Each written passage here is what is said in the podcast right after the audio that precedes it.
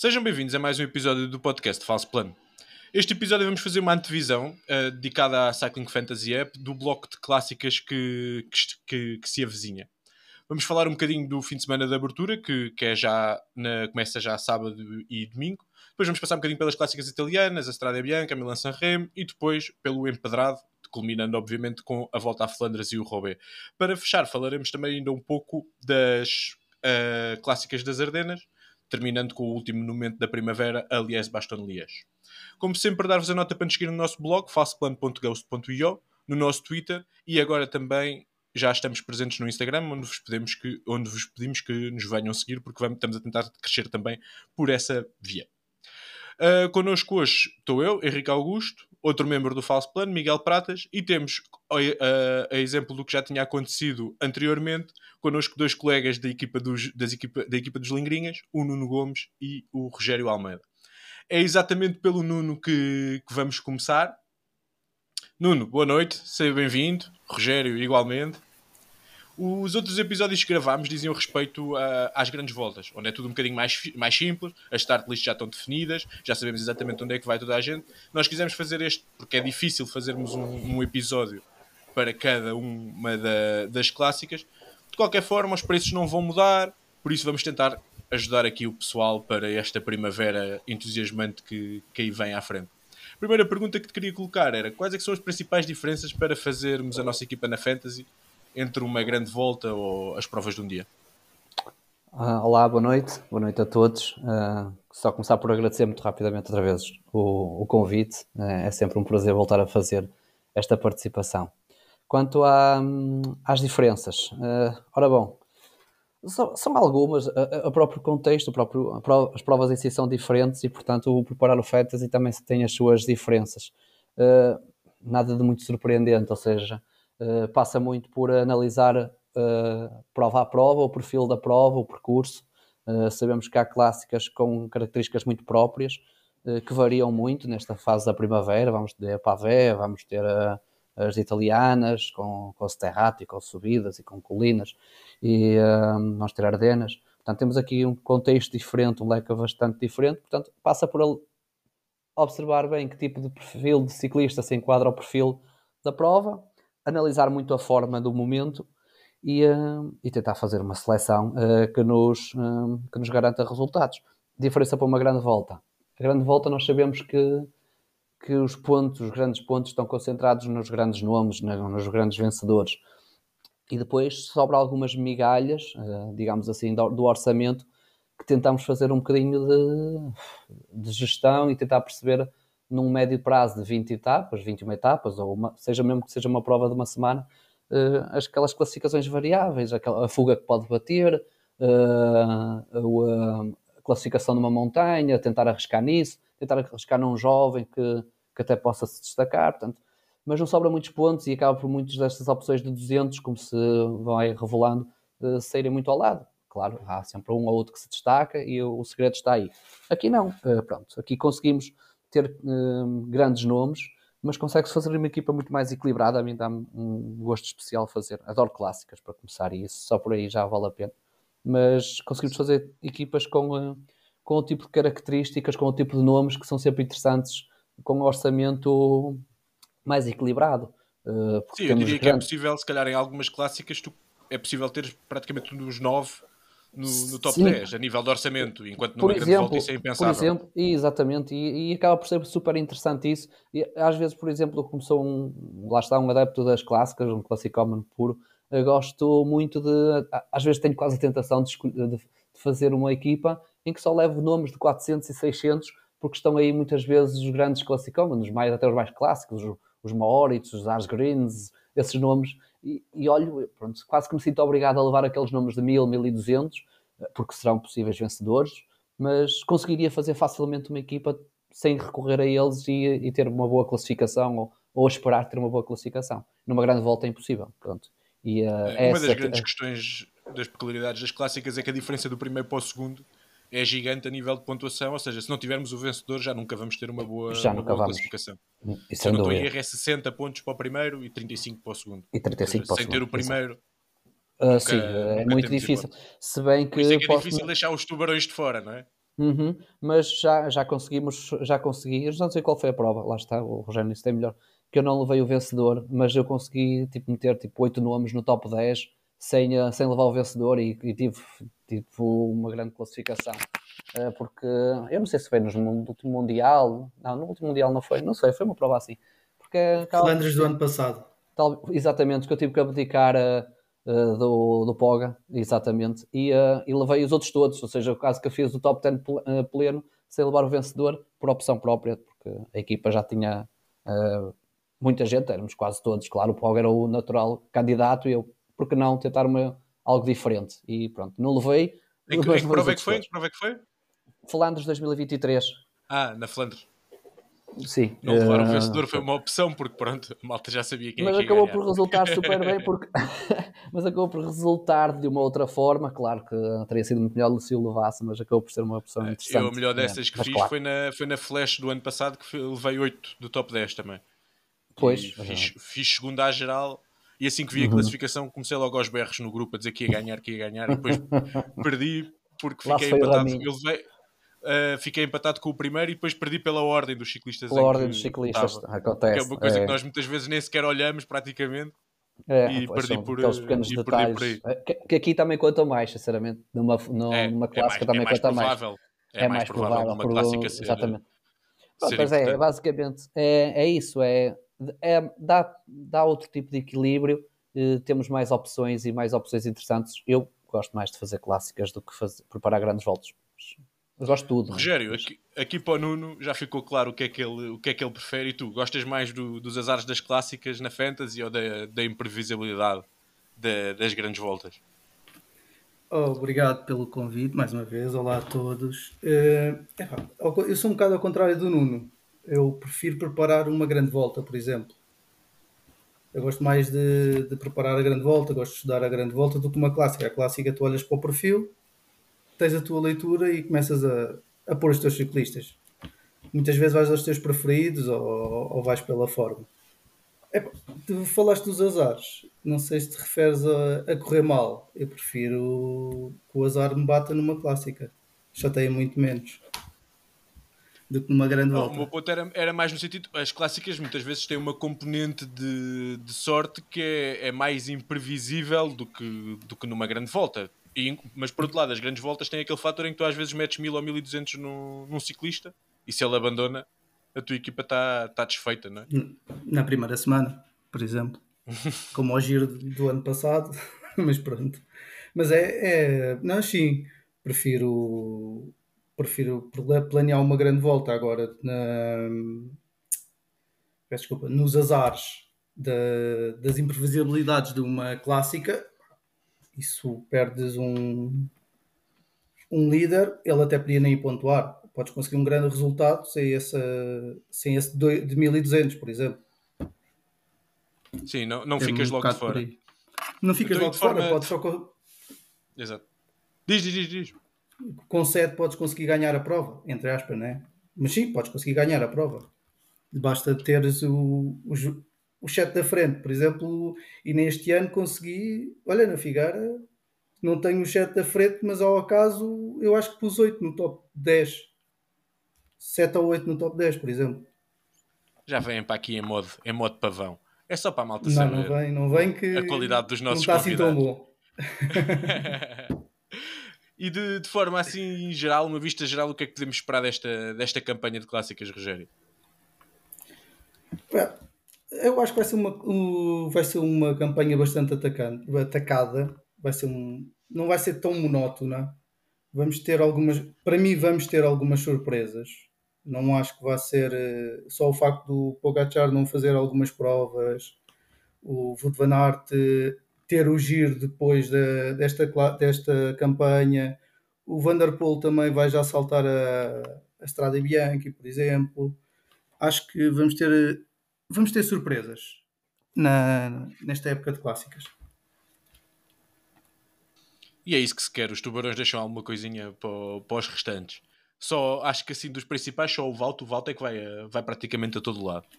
Este ano não o quer Valto deixar créditos por vai, mãos alheias. Acho que faz tudo até, até Roubaix, acho que faz tudo. Tudo que é, a Visma participa, acho que ele está a participar em tudo.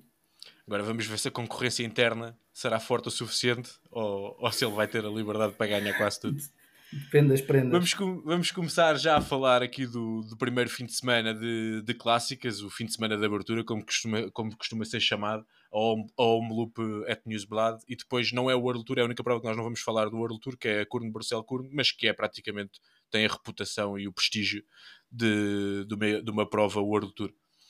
Pratas, primeiro, obviamente, deixei falar aos convidados, mas a tua opinião também é, é muito bem-vinda. Este primeiro fim de semana costuma, costumava, digamos assim, antes do ciclismo ser tão atacado como tem sido recentemente, como o, o Rogério falou, ser decidido ao sprint ou em grupos restritos, mas o domínio da Jumbo e o facto de jogarem muito com os números o ano passado fez com que isso não, permi eh, eh, não permitiu que, que, tal acontecesse. O plano para, para o empedrado, para estas provas, é levar a, a Super uh, Visma completa? Olá a todos. Uh, efetivamente, a equipa que gente leva a um loop e, e, a grande parte das outras plásticas que se seguem é, é fantástica. Eu hoje estive a ver um cálculo qualquer de, de, da qualidade dos corredores e isto é, é a equipa mais forte das clássicas desde há muitos anos, quando até levavam mais um corredor.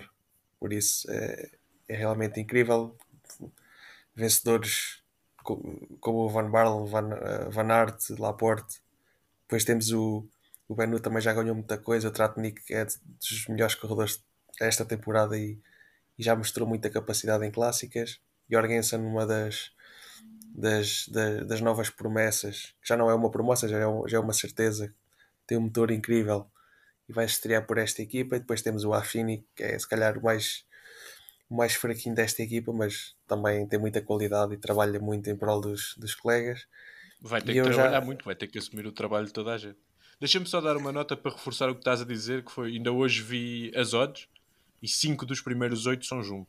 Uh, Visma, peço desculpa, a Jumbo já não existe. E estavas a referir se vale a pena levar os corredores todos da Jumbo para, para a Fantasy. Eu já, já, já estive a fazer aqui uma, uma simulaçãozinha e podem levar os 7 corredores. Sobram 600, mas já estive a ver aqui alguns nomes possíveis. E se quiserem excluir o Affini, também só custa 200. Podem levar o 6 Jumbo, mais um de 400, mais dois de, de, de 200. Hum, eu acho que este ano a coisa não vai correr assim tão bem para, para a Jumbo. Uh, já, o ano passado dominaram estas provas todas, à exceção dos, dos monumentos. Acho que as outras equipas vão querer, vão querer também uh, vão querer também um bocadinho do sucesso e já não vão, não vou deixar a Jum brincar como brincou ano passado, mas a verdade é que tem claramente a melhor equipa e, e o facto de, de não, de, por exemplo, o, o, o Vanderpool não ir a Milan-San Remo, o Pogacar não ir a, à, à Flandres. O facto de, de um desses não estar presente torna a corrida mais aberta pelo simples facto de que as outras equipas têm alguma esperança em ganhar. Quando o, quando o Van Der Poel e o Pogacar participam, uh, pá, sabemos à partida que vai ser um desses que vai ganhar, porque eles conseguem dominar as, as corridas de uma forma uh, que mais nenhum corredor consegue. E o facto de um deles não ir, acho que dá mais esperança às outras equipas e vão tentar, vão, vão, vão ser mais atacantes, mais criativas. E temos aqui equipas também que se reforçaram bastante bem e vão, vão estar melhor para as, para as clássicas. Não colocas um Valto Van Aert com, com um suporte tão forte da restante equipa, no, mais ou menos no mesmo capítulo do, dos dois nomes que vão estar ausentes que referiste? Claro que não, claro que não. Mais depressa punha o Christophe Laporte. Ok, temos o primeiro outtake fã, da, sou, da prova. Sou, sou fã do Wood, é um corredor fantástico, mas acho que acho que já, já são muitos anos a não conseguir vencer eh, monumentos. Uh, não sei, não sei se é alguma maldição, se é algum azar, se é algum fura, mas acontece sempre alguma coisa e a verdade é que ele não ganha e os outros é sempre a somar. E quais é que são assim os principais nomes que tu vês a poder eh, fazer concorrência à Visma neste fim de semana de abertura? Embora sejam duas provas com características um pouco distintas, mas pronto, já vamos falar um bocadinho mais disso. Sim, e, e, e, aqui nesta, nesta primeira prova as equipas ainda não levam ainda não levam bem as suas melhores cartas, nem todas. Por exemplo, a, a Trek uh, não está previsto ir o Mats Pedersen, por exemplo. Vai ser uma das figuras aqui nas, nas clássicas. Mas leva, por exemplo. Bem, andou, andou a andar bem em França e pá, agora se não aparecer no, no fim de semana de abertura, acho estranho da parte dele. Leva, por exemplo, aqui a, a dupla do, do Steven com, com, com o Jonathan Milan. E, e se quiserem a dica, Steven está mais baratinho este ano na, na Fantasy, só custa 400. Pode ser uma escolha interessante. Um, pá, e, temos aqui várias equipas com, com, com que eu vejo muita qualidade em, em, em Classic Commons, mesmo Intermarché, a Soudal. Vamos ver como é que corre aqui o ingresso do Yanni Moscon. E atenção que eu só referi a Soudal porque queria referir o Yanni Moscon. Um, temos a Arkea que também tem aqui um reforço que eu acho que pode fazer uma boa época de clássicas, que é o Senechal saiu da, da Sodal e agora vai ter um papel mais importante nesta equipa. E pode, pode fazer aqui qualquer coisinha nestas, nestas clássicas e também é uma escolha barata na, na Fantasy. E pronto, se calhar já estou a começar a dar é, é demais. Melhor deixar falar os lingrinhas. então vamos passar, vamos passar ao, ao, Nuno, que isto tem que ser para os dois lados, não é? Os ciclistas de sofá passam para aí e depois os lingrinhas devolvem. Uh, estas clássicas de este primeiro fim de semana é dos mais difíceis de todos, porque ainda estamos muito no escuro quanto à forma de muitos dos ciclistas e dado que o tipo de percurso, quer de uma prova, quer de outra, permite sonhar aos sprinters, como aos principais Classic ou seja, quase toda a gente pode ganhar. Qual é que é a estratégia para começarmos bem o ano e não atirar completamente ao lado, Nuno? Não é fácil, de facto. Hum, tu disseste tudo, o, o Pratos também hum, acabou por dizer muito uh, daquilo que nós pensamos nesta fase, de facto. Estamos a começar, é, é um bocadinho. Há, há, muitos ciclistas que ainda vão fazer a primeira prova, a primeira ainda não competiram, hum, portanto é um bocadinho ainda de olhos fechados. Uh, eu acho que o, o, o, segredo para não falhar aqui e não correr grandes riscos é de facto ver, uh, ver o perfil da prova, ver ciclistas que se enquadram perfeitamente, uh, que têm algum historial. Eu não ligo muito ao histórico, mas nós sabemos que um classicómano é muito, tem um perfil muito, muito característico e, portanto, o, o Pratos falou do Stuyven e é um ciclista que eu aprecio bastante e acho que é um pouco por esse prisma que temos que ir, ou seja, quem quer fazer uma equipa competitiva, mais do que estar aqui a tentar adivinhar quem se possa destacar nesta primeira semana, é, é tentar ir procurar esses nomes, até porque esses nomes sabem que que estas primeiras, como se costuma dizer, as primeiras fatias uh, do bolo são sempre para, para as crianças. E se, por exemplo, um Stuyven terá aqui uma grande oportunidade, porque assim que o Pedersen entrar em campo, uh, se calhar a equipa trabalhará de outra forma. Um, e outras equipas acontecerá um pouco o mesmo. Portanto, estes classicómanos acho que são a aposta segura, tentar fazer, ir ver muito ao perfil. Uh, são duas provas completamente diferentes, até são consideradas provas de duas categorias diferentes, as clássicas. Uh, da Flandres uh, têm duas categorias, digamos lá chamar assim, umas mais sprintáveis, uh, onde está a Kuhn Bruxelles Kuhn, uh, e as outras mais de preparação para aquilo que mais dentro do perfil do que é a Flandres. O caso da Umloop, que é uma espécie de uma Flandres mais, mais light, aliás, o final da Flandres, da Flandres, da Umloop, é o antigo final da, da Flandres, com o Kappelmoor e o Bosberg e portanto são provas diferentes, características diferentes. Apostar forte nos sprinters, eh, digo eu, para, para a Bruxelles Kurn, porque eu acho que passarão, sobreviverão e será para eles. Eh, na home loop, eh, eu, pessoal, opção pessoal, duvido um pouco que esses sprinters mais puros sobrevivam. Há uma, é uma prova muito mais aberta, muito mais de, de perseguição e de sobrevivência, e portanto acho que nomes como como o Asgreen, como o Mohoric, como o Lascano, que está numa boa forma. Uh, depois os, os Visma, não vale a pena falar. É, é uma equipa, são abelhas assassinas e podem jogar como quiserem. Uh, podem, porque é isso que eles fazem mesmo. É, eles lançam uma, uma bomba de fumo uh, com nomes mais alternativos e depois as outras equipas estão ali numa grande complicação de perceber se deixam ir uh, e depois arriscam-se a perder para Benut ou para Barle, ou, ou, se, se, ou se vão atrás e depois terá a parte final com o, Vut e Laporte a, a destruírem na parte final. Portanto, é complicada, mas uma equipa imensa, gigante. Portanto, serão sempre apostas seguras para este jogo. E eu acho que é um pouco por aí: é não arriscar, ir nos Classic Commons e nos homens fortes de sprint para, para Bruxelas.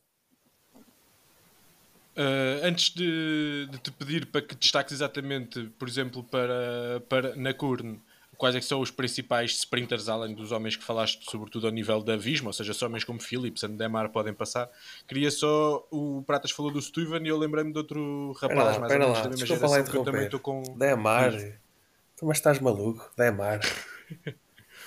quais é que são os sprinters melhores. A Kurn não está cheia de sprinters como é habitualmente a start list. A já teve anos bastante mais carregados do que, do que esta época. E o Demar este ano na Arqueia tem a obrigação de, de pelo menos, apresentar-se um bocadinho a um nível superior. Mas podemos já passar para essa discussão. A única coisa que eu queria acrescentar era, da mesma ordem do Stuyven, estou curioso do que é que o Trentin agora com mais liberdade na, na Tudor, vai fazer este ano e que também é um uhum. ciclista que cavale 400 e que o ano passado, mesmo a trabalhar, acaba por fechar top 15, quer na Flandres, quer em Roubaix, e que este ano, com outro destaque, e que certamente com o pico de forma apontado a esta altura, pode ser, pode ser interessante. Uh, mas Nuno e Pratas, se te quiser juntar, já que não tens qualquer tipo de confiança no, no Demar, quais é que são os sprinters que, quer na Kurn Bruxelles Kurn, quer depois na Bruges de Pan, até se calhar na Kent Wegelen, se podem destacar mais neste período clássico? Uh, uh, Philipsen é um nome óbvio. Uh, acho que eu não preparei muito ainda a Kurn, estive mais atento à Omloop, portanto, mas posso. O, o Wout Van Aert, uh, que ganhou ainda agora recentemente um sprint, aquele, aquele ao qual ele se fez, o primeiro na volta ao Algarve, ele não, não, não foi disputá-lo, depois disputou e venceu. Uh, o Wout, o Philipsen, Uh, posso, sei lá, falar de, de Guirmay, por exemplo, o miúdo da, da Grupama, o Lawrence Pitti, acho que é um nome a ter em conta para este tipo de provas com alguma dureza, mas que depois acabam num sprint uh, também interessante. estou a tentar aqui verificar outras hipóteses. o Ben Turner é um bom finalizador, não é um sprinter, atenção, mas é um bom finalizador e poderá ser interessante. Cortina, pronto, são aqui alguns nomes assim, uh, o Christophe, mas o Christophe no início das épocas bem sempre assim com uns quilitos a mais. Uh, a dieta dele no, no, Natal deve ser mais agressiva. E uh, o Trentin, gosto muito do Trentin, está numa grande forma o Trentin. Tem Alberto Dainese, a Tudor. A Tudor, aliás, tem uma, boa, excelente equipa ano, está um excelente plantel.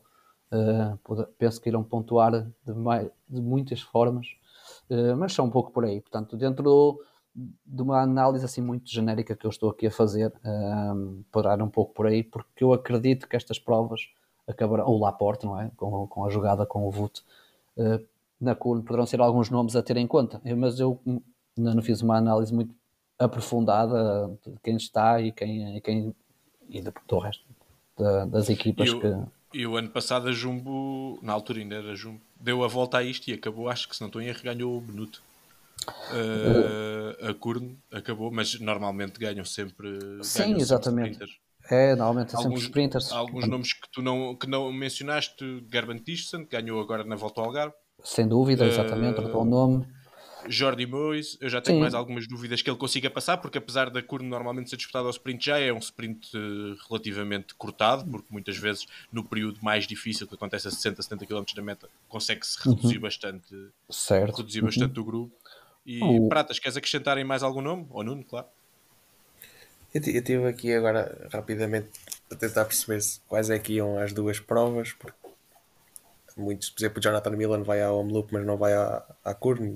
Seria um, seria um nome que eu acho que pode ser interessante nestas clássicas, porque já todos vimos que é um sprinter que passa bem as dificuldades.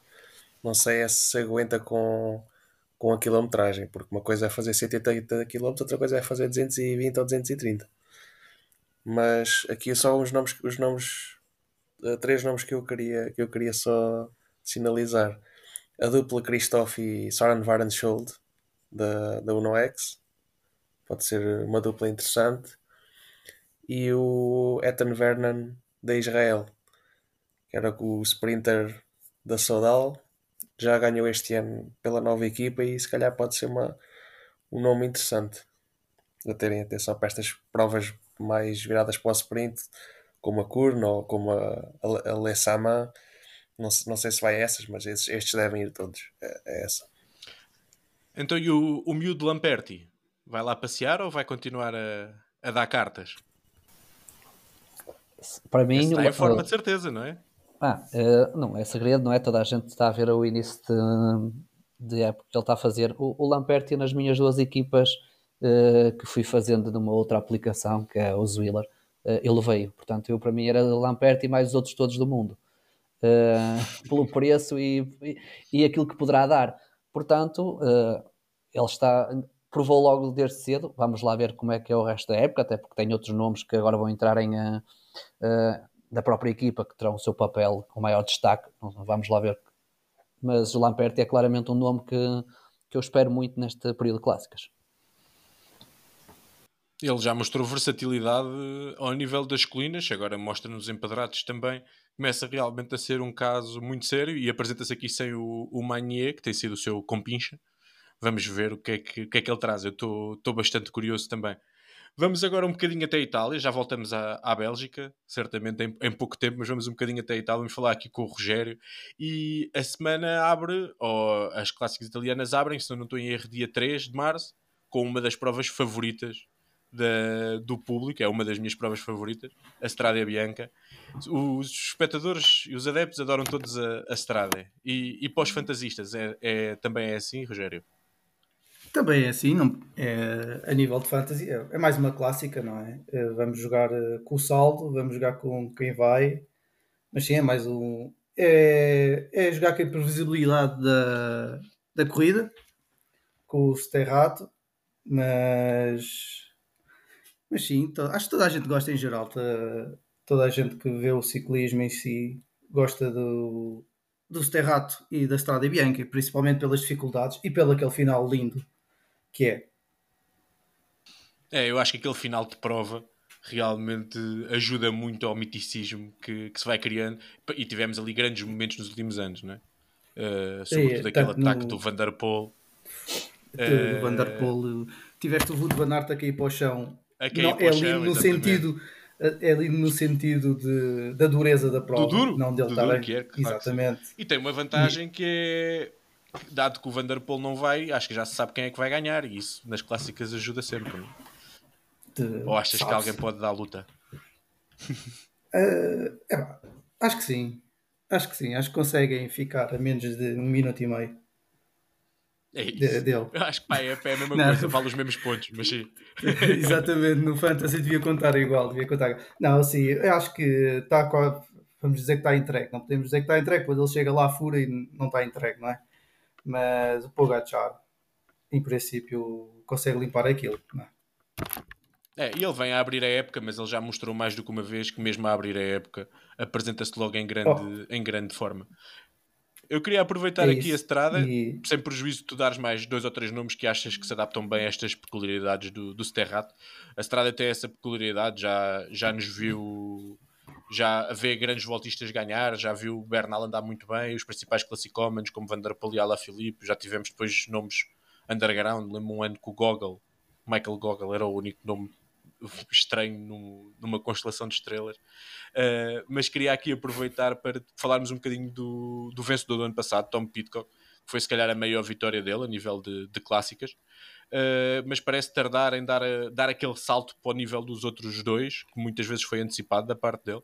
Que é que podemos esperar dele nesta campanha de clássicas de 2024? É, a nível de clássicas ele é muito bom. Eu acho que ele falta-lhe o salto, falta-lhe falta desligar-se um bocado do, neste caso do, dos abonos de família dele, né, que é o MTB e, e o ciclocross. Isso dá-lhe muita publicidade. Não se pode desligar porque faz parte do, dos contratos, faz parte dele também, que ele gosta daquilo. E, por exemplo, este ano dele eu vou ser sincero, não espero dele, não espero grandes resultados agora, porque ele está ele tá a tentar. Ele veio de uma grande época da MTB, depois andou ali no ciclocross, não, não andou a 100%. Agora vem para, as, vem para as clássicas e ele, salvo erro, ele vai fazer as clássicas até às Ardenas. Exatamente, ele só para em Liège. Não vai fazer todas, vai andar aqui e tal, e depois vai às, ah, não faz o empedrado quase nenhum, só faz agora um loop, e depois vai para as Ardenas. Ele depois faz o Tour de France e quer fazer os Jogos Olímpicos, tanto na estrada como no, no country. Eu acho que ele tem a época muito carregada para ainda falar no top 10 do giro ou no, na classificação geral do giro, como ele fala. Por isso não estou à espera que ele que seja este ano que ele dê o pulo nas clássicas. O top 10 do giro querias dizer do tour, não? Do tour, peço desculpa. Sim, Isso do giro, ele do, não vai ao giro. Ele salta logo para o ele tour. Ele no meio disto tudo, ainda, fosse, ainda fosse ao giro também, era uma festa. Ah, isso era, então era uma fazia festa. menos ainda. Mas é isso. Eu acho que ele tem, acho que... tem ah. mesmo andando a estar bem nas clássicas, ele, ele tem aquela quase vitória na Amstel, depois tem a vitória na, na Strada, mas é continua-lhe a faltar ali, a meu ver, uh, um bocadinho para estar ao nível dos outros. O ano passado acho que faz segundo na Liège também. O ano passado já fez uma campanha de clássicas mais É bem sim, ele, no ano pass... ele não andou uh, mal o ano passado. Ele não andou mal o ano passado. Pois não, pois não. Andou foi pouco. Ele faz segundo na Liège, terceiro na Amstel e é? primeiro na Estrada. É? Não vi. Ele, ele o ano passado era mais baratinho. Ah, também é verdade. A nível de fantasy, o ano passado era diferente a aposta. Eu posso dizer, eu acho que tenho 80% das vezes que o levei dá 0 pontos a 200. Eu há bocadinho estava a, dizer que levei, levei 8 do, do top 10 na flecha. O que ficou fora do top 10 foi exatamente o, o Pitcock. Faz 15 ou 18, uma coisa assim. Foi 18. Foi o meu barreto. 18. Era, eu tinha ideia que era por aí, fiquei um bocadinho traumatizado. Pratas, continuando por Itália e vamos rumar aqui ao, ao primeiro momento, ao primeiro monumento, a, a Milão-São Remo uma prova que é, é, de tal forma uma incógnita que já foi ganha nos últimos anos por Cavendish, por Nibali, uh, que são dois ciclistas praticamente nos espectros opostos daquilo que nós temos no, no ciclismo. É, achas que é arriscar em outsiders ou achas que o, os big boys uh, não vão falhar e é, é, melhor jogarmos by the book? Foi aquilo que eu, que eu já referi há bocado. Quando o Pogacar está, presente, as corridas são feitas uh, como ele e como a, a Emirates querem. E aqui não vai ser uh, exceção, ainda por mais é o, é o, é o, é o próximo monumento que ele quer ganhar, já tentou algumas vezes. Um, este ano até já tem um calendário um bocadinho diferente, mas não abdicou de ir à, à Milano São Remo, por isso acredito que, ele, que, eles, que, que eles eh, vão, vão, vão atacar a, a prova da maneira que têm, que têm feito no, no último ano. E neste ano uh, o Vanderpool não está previsto ir. Uh, o Moritz também não, não sei se vai, que são os dois, os dois últimos vencedores, se não, se não estou enganado. Um, e eu acho que vai acontecer aquilo que tem acontecido nos últimos nas últimas três edições, que é há um ataque no fim, esse ataque sai vencedor e logo a seguir chega ao sprint com os sprinters do costume por vezes com um ou outro outsider. Há sempre aquele sprinter que nós achamos é, é o tal sprinter que sobe bem e que vai, e que vai ganhar a Milan São Remo um dia. Achamos sempre que há dois ou três desses nomes que vão, estar lá de certeza e depois isso nunca acontece. E achamos, por outro lado, que há nomes que, que, não, nunca na vida iriam conseguir passar o, o pódio na frente, mas depois todos os anos aparece um, um desses nomes. Por isso é sempre difícil prever quem é que vai estar na frente, mas há nomes uh, óbvios que vão estar na, na luta, na luta de, de certeza absoluta. O Van Aert também não vai este ano. O, portanto, já são dois, dois craques que não vão. E leva-me a crer que o Pogacar vai, vai mesmo ganhar este ano. Peço desculpa interromper. Eu acho que li que o, Van, que o Matthew Van Der Poel começa, começa lá a época. Estrada. Eu por acaso eu não tenho a certeza, aliás. Off, eu li qualquer coisa sobre isso. sobre o Vanderpool só há Flanders e, e Robé. É as únicas coisas oficiais que há sobre ele. Mas essas a gente já sabia que ele ia. Um, Não há muito mais, é difícil de sabermos ainda. De qualquer maneira, é assim, a nível fantasy, com o Vanderpool é muito fácil. O Vanderpool custa 800, por isso se ele for, levem Se ele não for, este ano, não dá este para levar. Mas se ele for, qualquer que seja a prova, pode levar. Continua, ele este ano está a 800, está mais barato que o ano passado. O ano passado teve a 1000. Ok. Pronto, nestas provas. Não corre tão não pouquinho. Há... Claro, em monumentos a 800 é, é dado, é, é, obrigatório, claramente. É isso. Só falta escolher 8. É sempre uma vantagem. Pronto, menos uma, é menos uma dor de cabeça. Se, gastarem 800 nele, 1200 no Pagachar, pronto, sobra 3000 para, para 7 corredores. E é, e é aproveitar e alguns para... nomes que ainda vão, ainda vão estando baratos, como os Arnaud de Lis, como nomes que já falámos há bocado, por exemplo, o Steven, que a 400 nestas corridas é sempre um corredor que vai estar, que vai dar pontos, mesmo que esteja a trabalhar para outros, vai terminar sempre bem colocado e vai sempre lá pontos e, corre, e corre o risco de, de conseguir aproveitar a marcação dos, dos seus colegas e, e, e, deixarem-no ir. Uh, eu acho que é, é um bocadinho por aí, é aproveitar os, os corredores que são mais baratinhos, 200 e 400, porque há muita qualidade, e depois levar os, os tubarões. Neste caso, para mim, Milan São é claramente Pogacar e Vanderpool, depois é, é, é, é fezada de cada um, é um Moritz, é um, é um Van Aert, é um Mats Pedersen, depois já vai, já vai de cada um.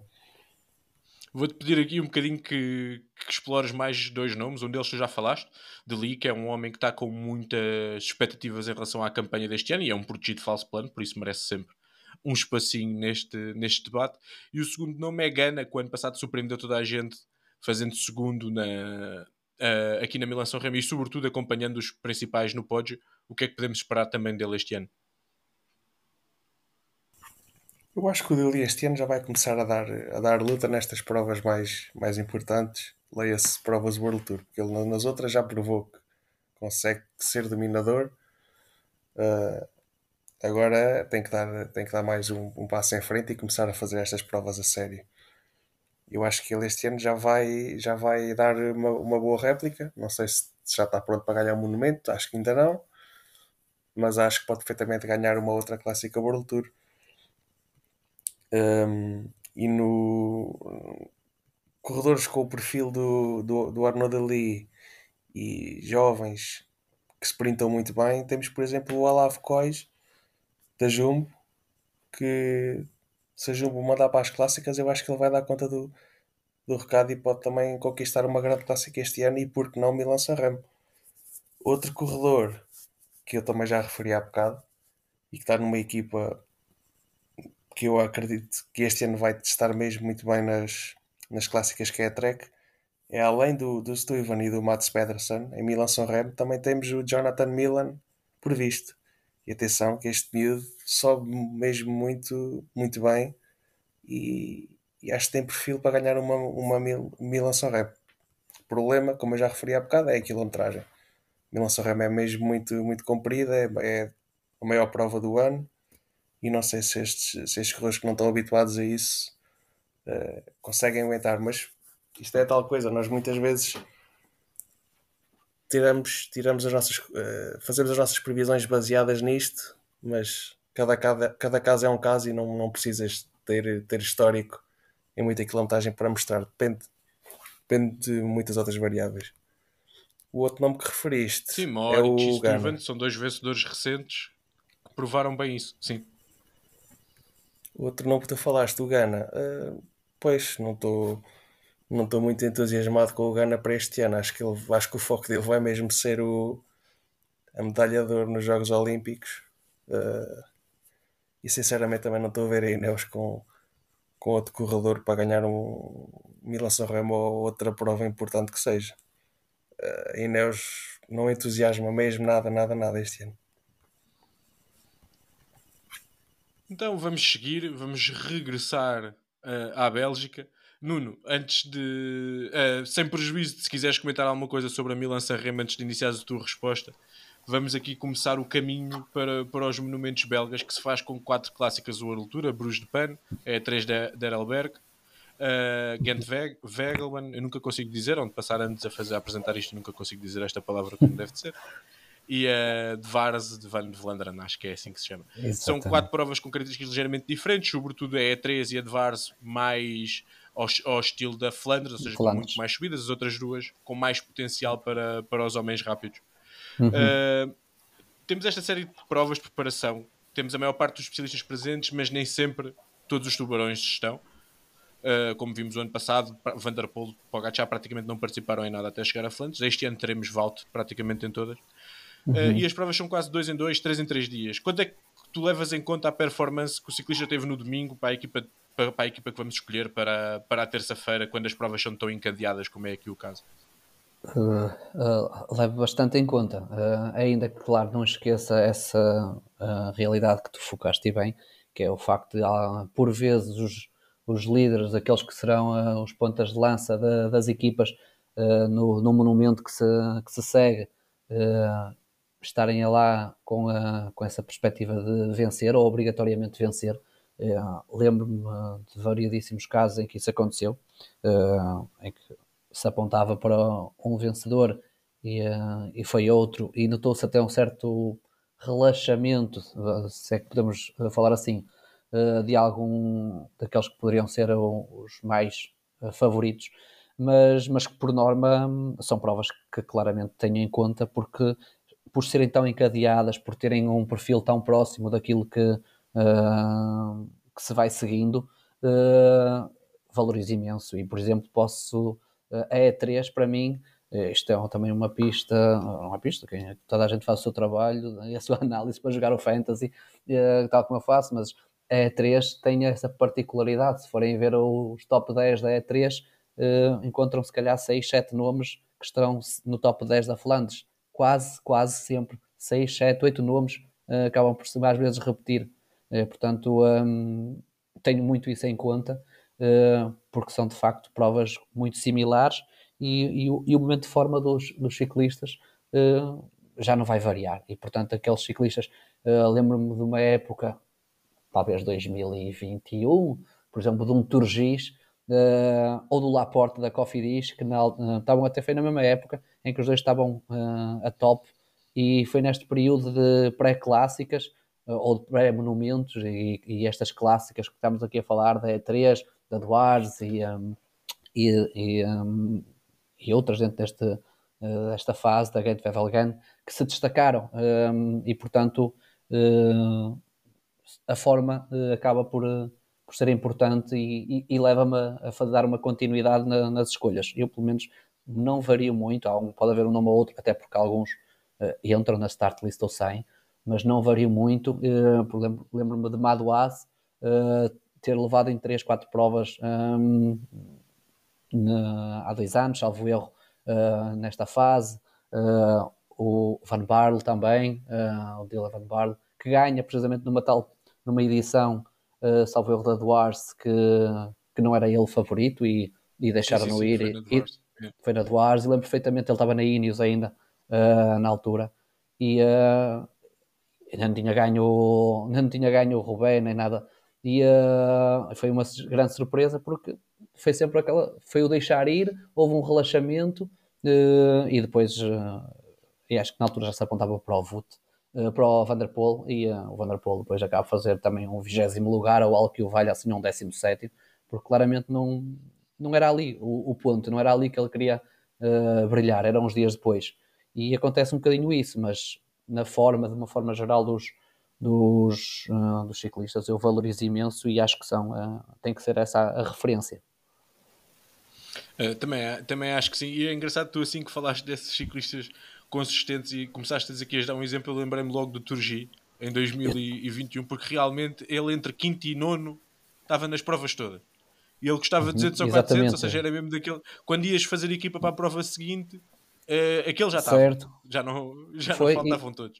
O que atrapalhou imenso, lá está, porque no ano a seguir vamos, tentamos replicar a, a, e o Turgis desapareceu. É, e foi, e foi, o Turgis uma desgraça. Estragou, estragou completamente, não, não, me enganou duas vezes, depois não enganou mais, mas ali naquela fase de 2021, de facto levei, tal como levei o Laporte, na altura na Coffee Dish, ainda antes da, da sua baratinho mudança também. para, para também baratinho, baratinho e que de facto fizeram ali uma série de top 10 uh, eh, interessantes e, uh, e eu, pronto, e, e era uma opção ótima para, para levar. Queres referir um ou dois desses nomes que nós temos sempre na Fantasy mais baratinhos, porque nas clássicas é bem mais possível ali a 200 ou 400 que tu achas que vão poder ter cativo na tua equipa? Uf, apanhaste-me surpresa com essa. Uh, 200, 400, uh, lugar cativo. Ah, o, o, sim, mas uh, não tão. Já tem uma reputação, não é? O Steven tá, baixou para 400 é um nome uh, obrigatório. O Casper Asgreen também será obrigatório. Uh, Deixa-me pensar assim alguns nomes. Uh, Deixa-me ver aqui na listagem, por acaso. Não Eu tenho outro nome também que gosto, sobretudo para. para Olha, gostava muito de um nome que gostava muito de um nome que infelizmente não irá competir este ano já. Ele uh, teve uma lesão com, gra com gravidade, que fraturou o, o fémur, uh, que é o Florian Vermeers, e eu achava que este ano ele ia estar fortíssimo. Ele, o ano passado, começou a dar grandes sinais e, e foi muito consistente. Esperava, foi muito consistente, parecia que estava claramente preparado para explodir e para fazer um grande resultado. O tal resultado fora da caixa que fomos falando há pouco que este ano poderá haver e uh, devido à, à, ausência de alguns uh, ciclistas que mudam o, o, contexto da corrida e uh, eu acho que vai haver mais vencedores diversificados e algo, digamos assim, surpresa e o Florian Vermeers eu, eu estava na minha lista de nomes que, que poderiam ser um, que se poderiam ter em conta. Depois, assim, de 400, uh, o, o Betiol, uh, o próprio Narvaez, sei lá, há vários nomes assim. Eu gosto muito do Campanert também. Uh, não sei, se tens assim algum é, nome que... Parece que anda mais, anda mais perdido. A 400 há, há, um nome que eu gosto e que tem sido consistente, que tem sido o Rasmus Stiller, que eu acho que pode ser um nome interessante para esta uhum. época. Van Barla 400 por muitas que sejam esquisitas as dinâmicas da Visma, nas principais uhum. clássicas, nas mais duras, é difícil de, de deixar, deixar de fora. Fora, claro. Uh, Senechal também está a 400, o Pratas também já falou.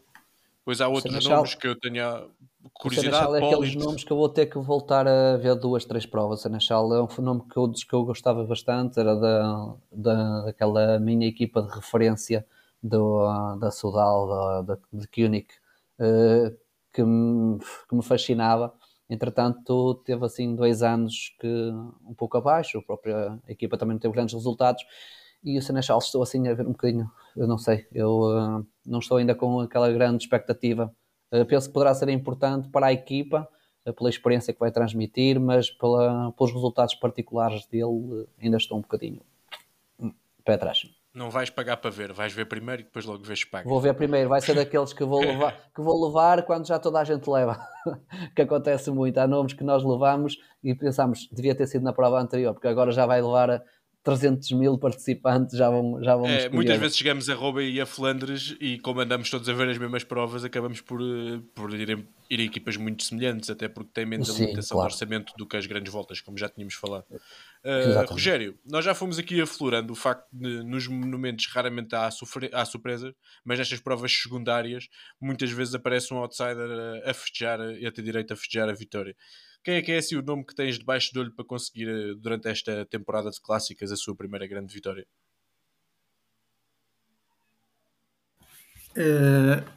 Estava aqui a pensar, talvez o, o Tim eu gosto muito do Tim Valens, sempre gostei dele desde a, desde a Loto, quando ele ainda disputava a Flash, tentava fazer ali o seu top 5. Gosto muito dele desde essa altura e eu acho que ele pela ausência do Pogacar, ele vai conseguir eh, uma boa época de clássicas e talvez aqui nesta fase que estamos a falar agora conseguir a sua vitória este ano. É mais um nome de 400 bastante, bastante interessante e que começou bem a época e ele inclusivamente o ano passado também ganhou o Bink Bank Tour, também prova que é sempre uma altura que tens que andar bem neste tipo de, de terrenos e sem ter a responsabilidade de Pogacar.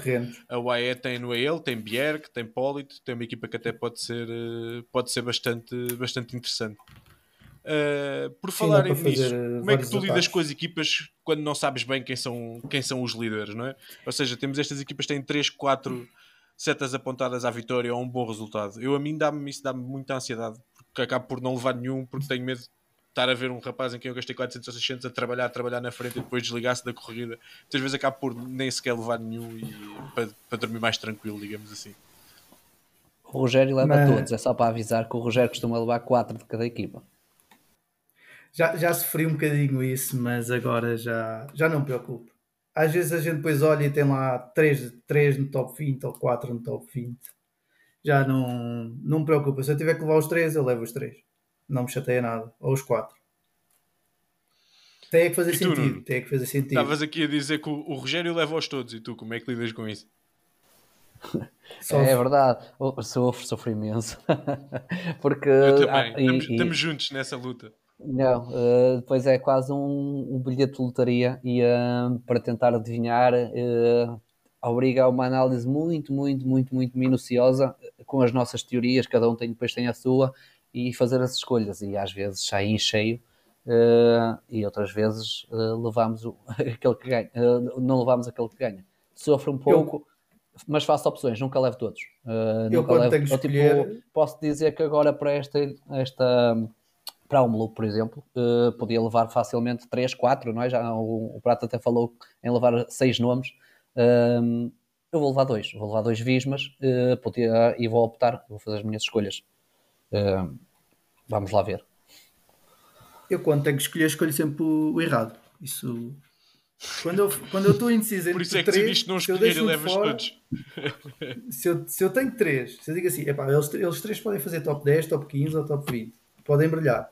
Se eu tiro um deles, vai ser o que ganha a prova ou o que fica mais perto. Isso é garantido, dos três. Mas eu, há bocado estava o. Isto é mesmo que conversa Pratas que falou- o Pratas falou da Visma e eu, eu, por acaso, na brincadeira, fiz a equipa da Visma mais o Dali e o Trentin. E o Trentin não, desculpa, e o Stuyven. E o Stuyven, e o Stuyven. Para, para esta ac- prova que acredito, acredito que vais refletir muito sobre isso, vais mudar a equipa e se tivesses deixado só assim, tinha sido melhor. Eu vou tirar os que não quero, não é? E depois vou pensar assim: "Hum, tinha feito melhor figura e não estava em último. Exatamente. Temos, a, como é óbvio, a nossa rúbrica de choro faz parte de, de jogar fantasy. Ehm, e não há, não, há nenhum, não há nenhum fantasista que se preze, que não chore e que não diga que eu tive na equipa provisória ou que eu ia levar e depois esqueci-me e depois eu tirei ou depois a app não gravou, que ainda é, isso já é o nível a seguir. A app não gravou é o equivalente ao o cão comeu os trabalhos de casa. Não é? É, eu tive Eh, essa primeira falha. Eu lembro-me de ter essa primeira falha. Do, da app não gravou. Por acaso, estranhamente, foi com o João Almeida. Eu tinha oposto, só que a app não gravou. E ele não foi. Nuno, ias acrescentar aqui alguma, alguma, alguma história tua em relação a esta, este assunto? Tem. Essa do choro é incrível porque de facto faz parte, não há, não há nenhum jogador eh, de fantasy que não as tenha. E eh, acontece tanto porque nós fazemos e refazemos tantas vezes a equipa que acontece muito do eu tinha, já não tenho e, eh, e, e pensei levar e, não troque- e troquei. E, e eu já cheguei a festejar uma vitória do Jo- José Rada numa grande volta o ano passado, há dois anos. Eh, O ano passado na Vuelta, o tempo acho passa, eu, que tempo passa, tempo passa. Foi há dois anos, talvez. Uh, Rogério há de me Foi há ajudar. duas voltas. Foi há duas voltas. O Jesus Errada for, uh, numa fuga vence e eu uh, toco a festejar e passado três horas ainda continuava a festejar porque supostamente tinha o, o Errada. E depois foi, foi ver a minha equipa. Quando saiu a classificação, eu só tenho que esperar ali umas, uma ou duas horas para sair. E uh, eu não tinha o Jesus Errada. Eu cheguei a tê-lo durante muito tempo e depois tirei da equipa e andei a festejar a vitória de um ciclista que não tinha levado. Estavas à espera de que aquilo aparecesse lá que tinha subido 300 lugares e depois nada. E, tu, então, um está mal. Um pouco isso, um pouco isso. Eu, como é que aconteceu isto? E depois fui lá ver e tinha tirado o homem ainda antes da prova começar. Acontece. Bem, andámos aqui às voltinhas na- nas provas de preparação e agora vamos ao, ao prato principal, ao- à semana de, de Flandres, mais o, o Paris-Roubaix. Sem Pogacar, antevê-se que o duelo Van der Poel e Wout van Aert seja totalmente o centro da- das atenções. A vantagem parece ir claramente para, para Van der Poel, mas a diferente preparação de Wout van Aert, que nós já falámos aqui, aqui a super, super equipa, etc., podem equilibrar as contas, sobretudo em Roubaix, onde o ano passado o van Aert pareceu não estar assim tão atrás, ou parece difícil, Pratas? Eu acho que este ano vai haver muito menos eh, muito menos espetáculo sem o, sem o Pogacar contra o, o Van der Poel. E, e também tenho dúvidas que, que o duelo Vanderpool-Van Aert uh, seja ao centro das atenções, porque eu acho que há outros corredores que vão chegar em muito boa forma. E, e o Mats Pedersen é um caso evidente que já teve praticamente ao nível deles deles, de, do, do, do Vanderpool no, no ano passado, de, desculpem, do Van Aert no ano passado e, e, este ano também começou muito bem a temporada e se ele tiver uh, se ele tiver cuidado com a gestão no, e, não, e não querer ir a todas, todas uh, acho, acho, que, acho, acho que pode rivalizar, rivalizar com estes dois e eu, é o que eu vejo com maior capacidade para isso. Contudo acho que há outras equipas que vão também vão, vão impor aqui algum, alguma, alguma animação a isto e não, e não vai ser a monotonia destes, destes duelos. Um, ao nível da fantasy, levar sempre os dois, uh, eu acho que não. Uh, acho que é levar dois dos os três. dois, neste caso até os três, se tu quiseres incluir, eu concordo com o Matt. O Mads vem logo, vem logo a seguir nessa hierarquia e são três ciclistas o Vaut e o Meds de 1200, não é? O, o Vanderpool de 800, por isso se os levarmos aos três já não sobra muito, muito orçamento. Sim, e, e nesse caso é, é gerir uh, é, é, é, gerir ali dois ou três ciclistas de, de valor intermédio pá, e depois ir buscar aqueles mais baratinhos que entretanto vamos conseguindo perceber quais são aqueles que estão, estão, estão em melhor forma não é, não é, não é uma previsão fácil, uh, mas, mas uh, à medida que cada prova se vai realizando, uh, vamos conseguindo perceber que alguns vão, vão, vão ser muito consistentes e, e, vão dar, e vão estar sempre a dar pontos no, no top 15. Um, e como já, como já referimos aqui, é fundamental levar o vencedor.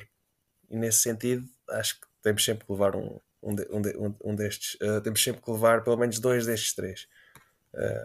Porque 70% dos, dos triunfos nestes monumentos, eu ponho 70% na porcentagem de ganhar um destes corredores. Uh, depende, por exemplo, na, na, na Ronde, se calhar podemos acrescentar aqui um outro nome, por exemplo, alguém da, da FTG, outros corredores da, da Jumbo, pois no Paris-Roubaix já meteria, já meteria um, um Jasper Philipsen um, este nível e nesse caso na Paris-Roubaix já não podíamos levar os quatro aí já seriam já ia exceder o, o, o orçamento apesar do, do Vanderpool ser um bocadinho mais barato Nuno, fora estes, quais é que são os principais contenders? E o, o, Pratas falou aqui um bocadinho, isto é um bocadinho à parte, mas eu gostava que falasses um bocadinho do, do Kung e do Madouas, que eu penso que ele está a referir quando fala da, da FDG. O Kung baixou de preço, era 800, passou para 600. O Madouas, o oposto. Passou de 400 para, para 600. Como é que tu vês aqui o dinâmico duo da, da Grupama e os restantes outsiders a estes três nomes principais que o Pratas e bem falou? Uh, acho que são excelentes opções. Uh, acho que são dois nomes que já têm vindo a dar uh, excelentes resultados, excelentes resultados na prova e, e depois a quem os levou, porque também não queiram assim uh, super caros e permitiam algum equilíbrio uh, formar as equipas de fantasy e por isso foram sempre nomes que foram sempre muito procurados e bastante escolhidos. Uh, eu já, já os levei variadíssimas clássicas e, portanto, acho que sim, Kung e Madouas poderão ser de facto dois dos beneficiados do, do menor endurecimento que, que estas provas terão uh, sem, a, sem a participação de alguns destes nomes. O Kung 600 vai ser quase um, o, o Kung, um lugar cativo. O Kung é o nome... É, o Baixar um bocadinho do, de preço. Sim, é, foi... Ele já era apelativo, acho que assim é quase um nome obrigatório, porque é, ele tem um motor gigante, não é? Toda a gente sabe, não é? Até um contra-relogista. Um pouco a imagem do Gana, o, o Prata pouco estava a falar, uh, também não quis interromper, desconfia um pouco do Gana. Eu só desconfio um pouco do Gana, uh, porque de facto até o facto de ele ter saído da start list da, do Roubaix, porque nota-se claramente que há aqui um receio do Ghana em estragar qualquer coisa dos Olímpicos, mas acho que tem todo o perfil, como o Kung, para ser um brilhante, uh, um brilhante classicómano e acho que vai acabar por ganhar monumento uh, ou monumentos o, o Ghana. O Kung não sei se os ganhará, mas fará sempre parte de, daquele lote de ciclistas uh, que estarão perto, estarão, farão os seus top 5, uh, top 10, claro, uh, e que, portanto, são super aliciantes. Madua também, Madua um pouco mais intermitente, uh, mas, mas sim também. Uh, mas há outros nomes, é o que eu digo. há muitas, of a oferta é vasta, baixando daqueles, do tal trio maravilha do Wood, Pogas e, e Vanderpool. há vários outros nomes, fomos já falando deles. Estou com alguma expectativa para o Fred Wright, ele ano passado teve alguns azares, teve uma queda grave na, no Roubaix. Acho que é um nome que se quadra muito bem com, a, com o Roubaix. Uh, Trentin também, o Mohoric. Mohoric uh, ainda foi um dos nomes que eu apontei na, naqueles nomes, aquelas, nas ventazinhas que vamos tendo uh, ainda em dezembro ou, ou novembro, que ele claramente tinha como objetivo vencer Roubaix ou, um, ou, uh, ou Flandres para este ano. Uh, e portanto é um dos nomes que eu acho que está a apontar um pouco para, para essas duas provas e, e poderá fazer ter aqui alguma uma palavra a dizer mais na Flandres, pelas suas características. Uh, Roubaix acho uma prova para outro tipo de ciclistas mais pesados, lá está para um Kung, para um Gana que não vai, mas para esse tipo de para um Philipsen que vai e que acho um candidato fortíssimo. Uh, mas Mohoric é um nome que, bastante interessante. Uh, o Fred Wright também, o Kung, pronto, são um pouco por aí. Esses são alguns dos nomes assim de cabeça que me estou a tentar lembrar uh, e que poderão, de facto, tirar um pouco aquela hegemonia que foi, foi tendo uh, dos, dos pódios do Vanderpool e do Wood e do Poga, mais recentemente. É, eu também acho que, é, que são dois sei, nomes. Claro, ah, e, dá... e, e, não quero focar, porque já foi muito focado, ainda que seja o meu grande favorito para ganhar uh, uma, uma clássica, neste caso a o Flandres. Mats Pedersen, já está mais que falado. Mats Pedersen para mim é o, é o quarto grande uh, e, e também cada já, vez mais. É, e, cada vez mais e cada vez mais. Vem dando saltos nesse sentido. Dar a nota também que o próprio Moritz já também desceu de 800 para 600, ou seja, vamos tendo a nossa vida, parece um bocadinho mais é, facilitada. Acho que o, acho que o Fantasy vai vez. ficar um pouco também como, próprio, como as próprias provas, mais abertas. O facto de vermos muitos ciclistas, eh, não vai haver aquele desequilíbrio entre os grandes e os mais, e os mais baratos. Uh, vai haver aqui muita mistura, porque com tanta opção a 600, 800, 400, vai haver equipas uh, muito di diferentes por esse aspecto. E ah, ia-te perguntar só em relação aqui à, à Ineos, que é uma equipa que nós ainda falámos pouco, ou seja, temos aqui Gana e Pitcock, mas depois temos nomes que o ano passado desiludiram bastante, embora tivessem mostrado bastante potencial neste tipo de provas, como Ben Turner, como Magnus Sheffield, como Narvaez. Esperas alguma coisa da Ineos ou desta nova cara da Ineos na, nos monumentos ou achas que ainda é cedo para estes nomes poderem brilhar? Complicado, assim, de facto, a Ineos deixa-nos assim um pouco sem saber o que contar com eles. Uh, não são uh, nomes uh, muito fortes em termos de seu percurso nas, nas clássicas, foram desiludindo. Eu acho que Ben Turner tem todas as características para ser um grande classicómano. Uh, outros também, o Narvaez, espero uh, algo dele, claro que não, não espero muito neste tipo de provas com mais duras empedradas, mas para umas provas com alguma, com alguma dureza, com algumas pendentes, em que ele consegue, de facto, um pouco como fez no, nos Mundiais em Glasgow, fazer valer a sua diferença, porque depois finaliza muito rápido, é? digamos assim, um sprinter convertido uh, com grande capacidade de superar colinas e, portanto, poderá ser bastante, bastante interessante. Uh, Sheffield, não sei muito bem o que esperar dele, uh, ainda não consegui caracterizar muito bem enquanto ciclista. não sei se é um voltista, um voltista no sentido das voltas de uma semana, se um classicómano. Uh, estava assim um bocadinho ainda na incógnita, mas Ben Turner, para mim, dos uh, será daqueles nomes que tem mais perfil para, para esta fase da época das clássicas. E só para fecharmos o, o empedrado, estou-te aqui a colocar em armadilhas, isto não, não estava aqui bem escrito, mas eu sei que tu, tu estás sempre preparado para, para as bananas que eu te mando. É incrível o quão pouco falámos até agora da, da Quick Step, não é? Uh, que aqui há uns anos seria a principal dominadora uh, desta antevisão e continua a ter nomes é. interessantes como a Asgreen, Lampard a 400, o próprio Ala Filipe também vai à Flandres a, a 600 mas já não tem a preponderância de, de outros anos. Achas que mesmo assim podem fazer um bocadinho um comeback here depois do desgraça que foi o ano passado? O Lefebvre deu hoje entrevista a falar sobre isso. Uh, acho que ele de facto lembrou aos jornalistas, não sei se foi ao Et Newsblad, ao Sports, uma coisa assim, que de facto as pessoas têm um pouco deixado de lado o, o a, a Sudal, neste caso a Sudal, como uma das grandes potências das clássicas, mas que, mas que eles ainda têm uma palavra a dizer. Uh, é verdade, a equipa passou por uma transformação bastante grande, deixa, perdeu nomes uh, muito fortes uh, do ponto de vista das clássicas, outros mantiveram-se, mas perderam um pouco o protagonismo. O Alaphilippe tem duas épocas para esquecer, o Asgreen também apareceu agora no final do, de 2023 ter recuperado algo, mas também passou um ano péssimo. A equipa é muito jovem, tem muitos elementos novos, fez uma certa limpeza Uh, não sei, eu acho que uh, acho que às vezes o carisma das equipas, seja qual for a modalidade, uh, tem o seu peso e as coisas não mudam assim tão radicalmente. Eu ainda conto com a Sudal. claro, não conto com a Sudal como no tempo do, do, do Bona, não é? Como é óbvio.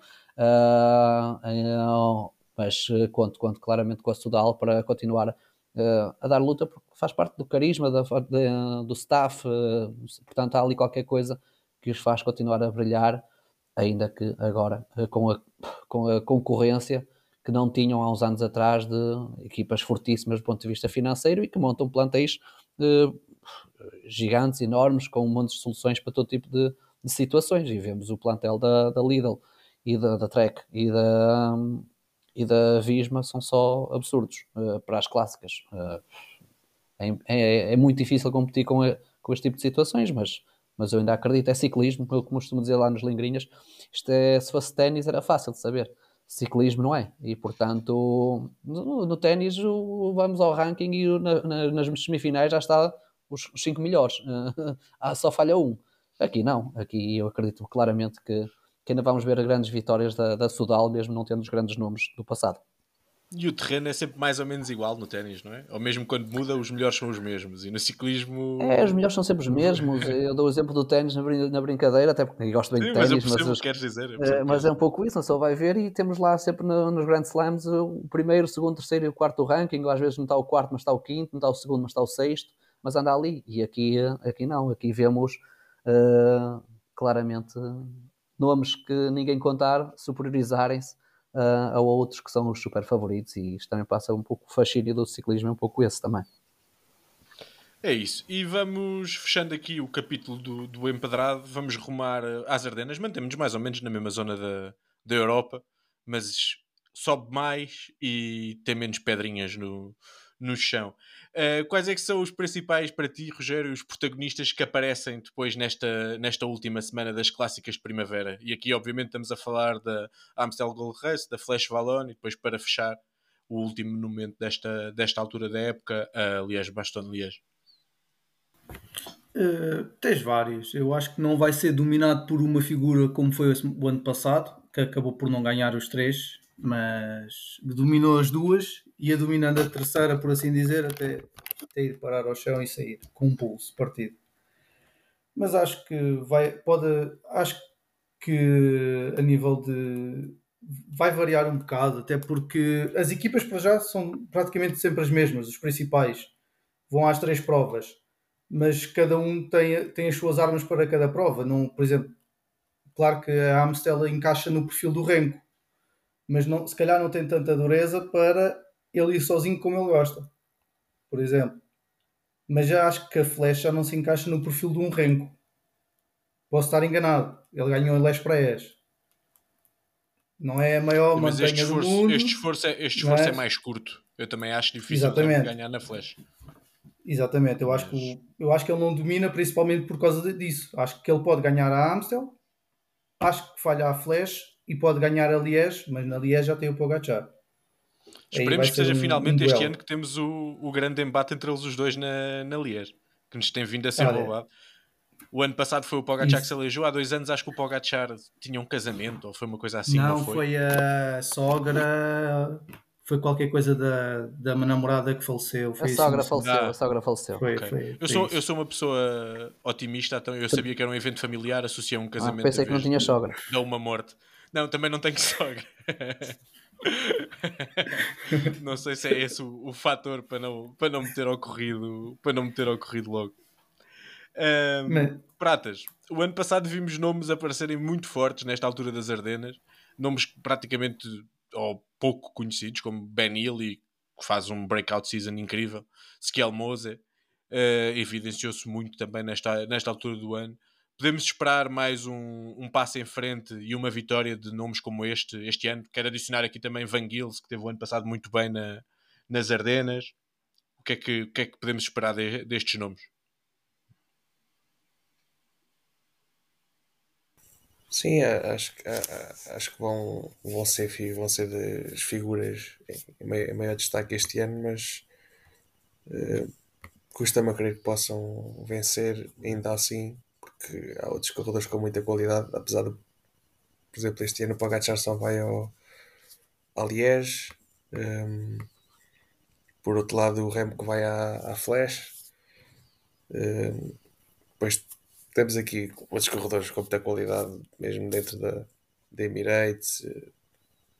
E um, são, são apenas três corridas, sendo que eu acho que a Liège já tem o vencedor decidido, será ou o Pogacar ou ou o Remco. Portanto, sobram duas, duas, duas provas para, para muitos para muitas opções. Eu acho que aqui falaste um bocadinho da UAE e é interessante, vamos ter dois voltistas que não costumam andar por estas bandas, o João e o Ayuso, dois voltistas caríssimos, diga-se de passagem, a 1200, a fazer as três provas. Achas que é, é, é uma maçã envenenada ou, ou pode valer a pena arriscar?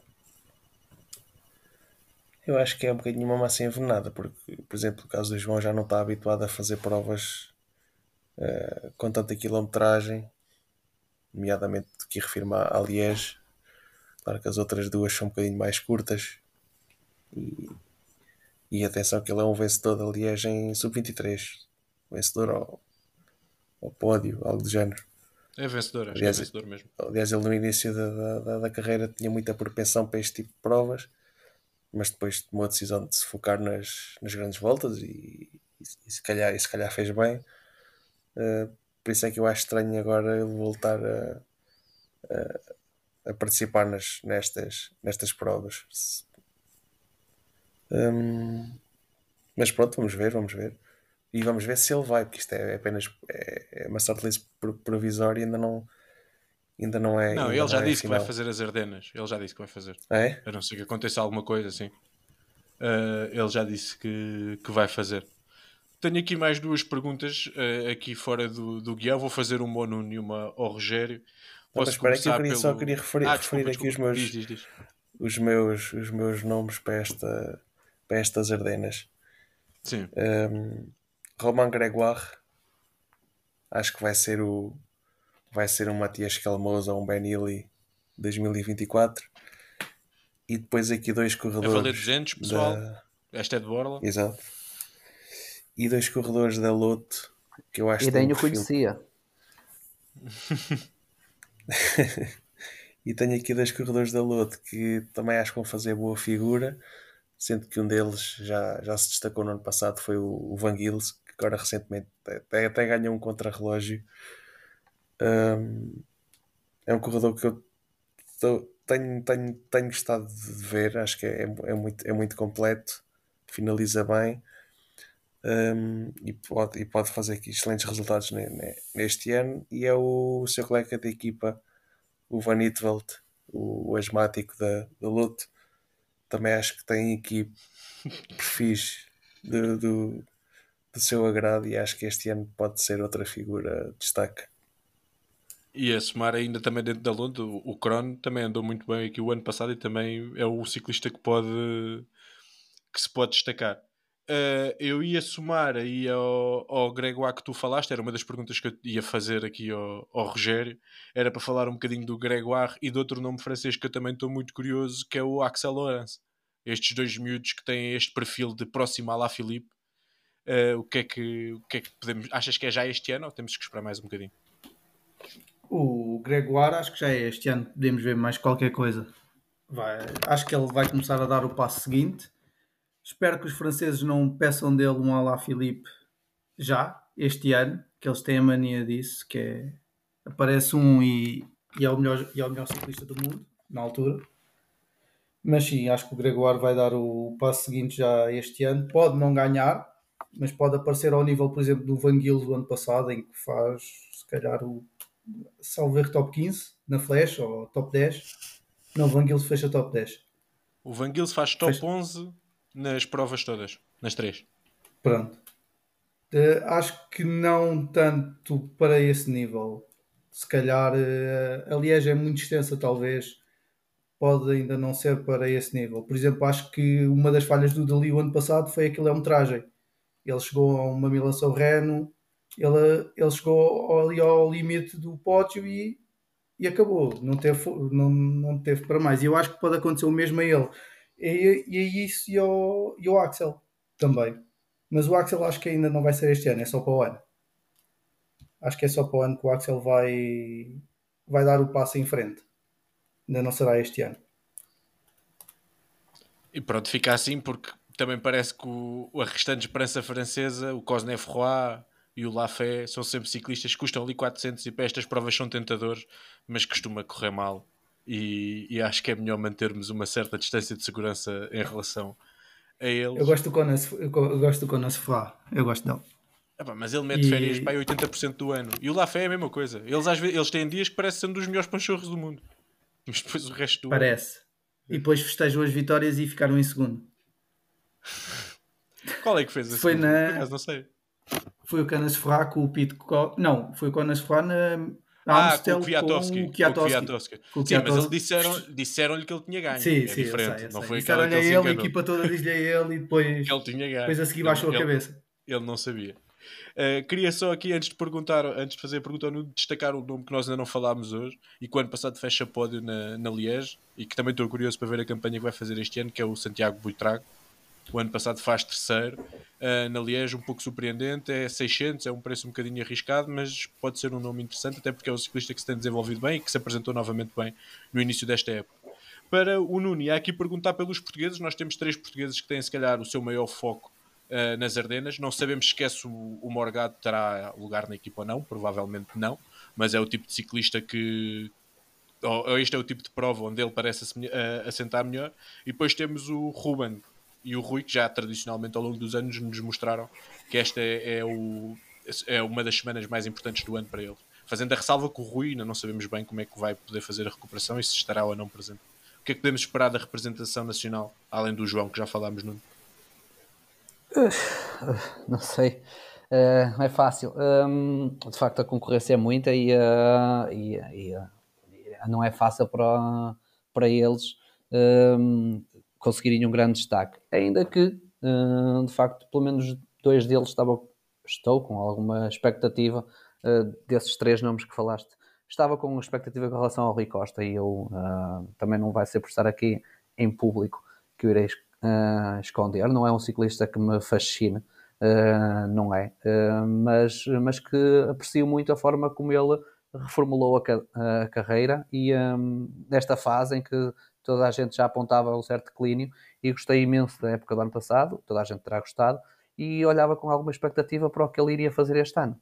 Portanto, espero que recupere rapidamente, porque eu acho que a sua experiência e a forma como está a encarar esta fase da carreira eh, promete ainda dar algumas alegrias, como, já, como deu o ano passado, em vários momentos.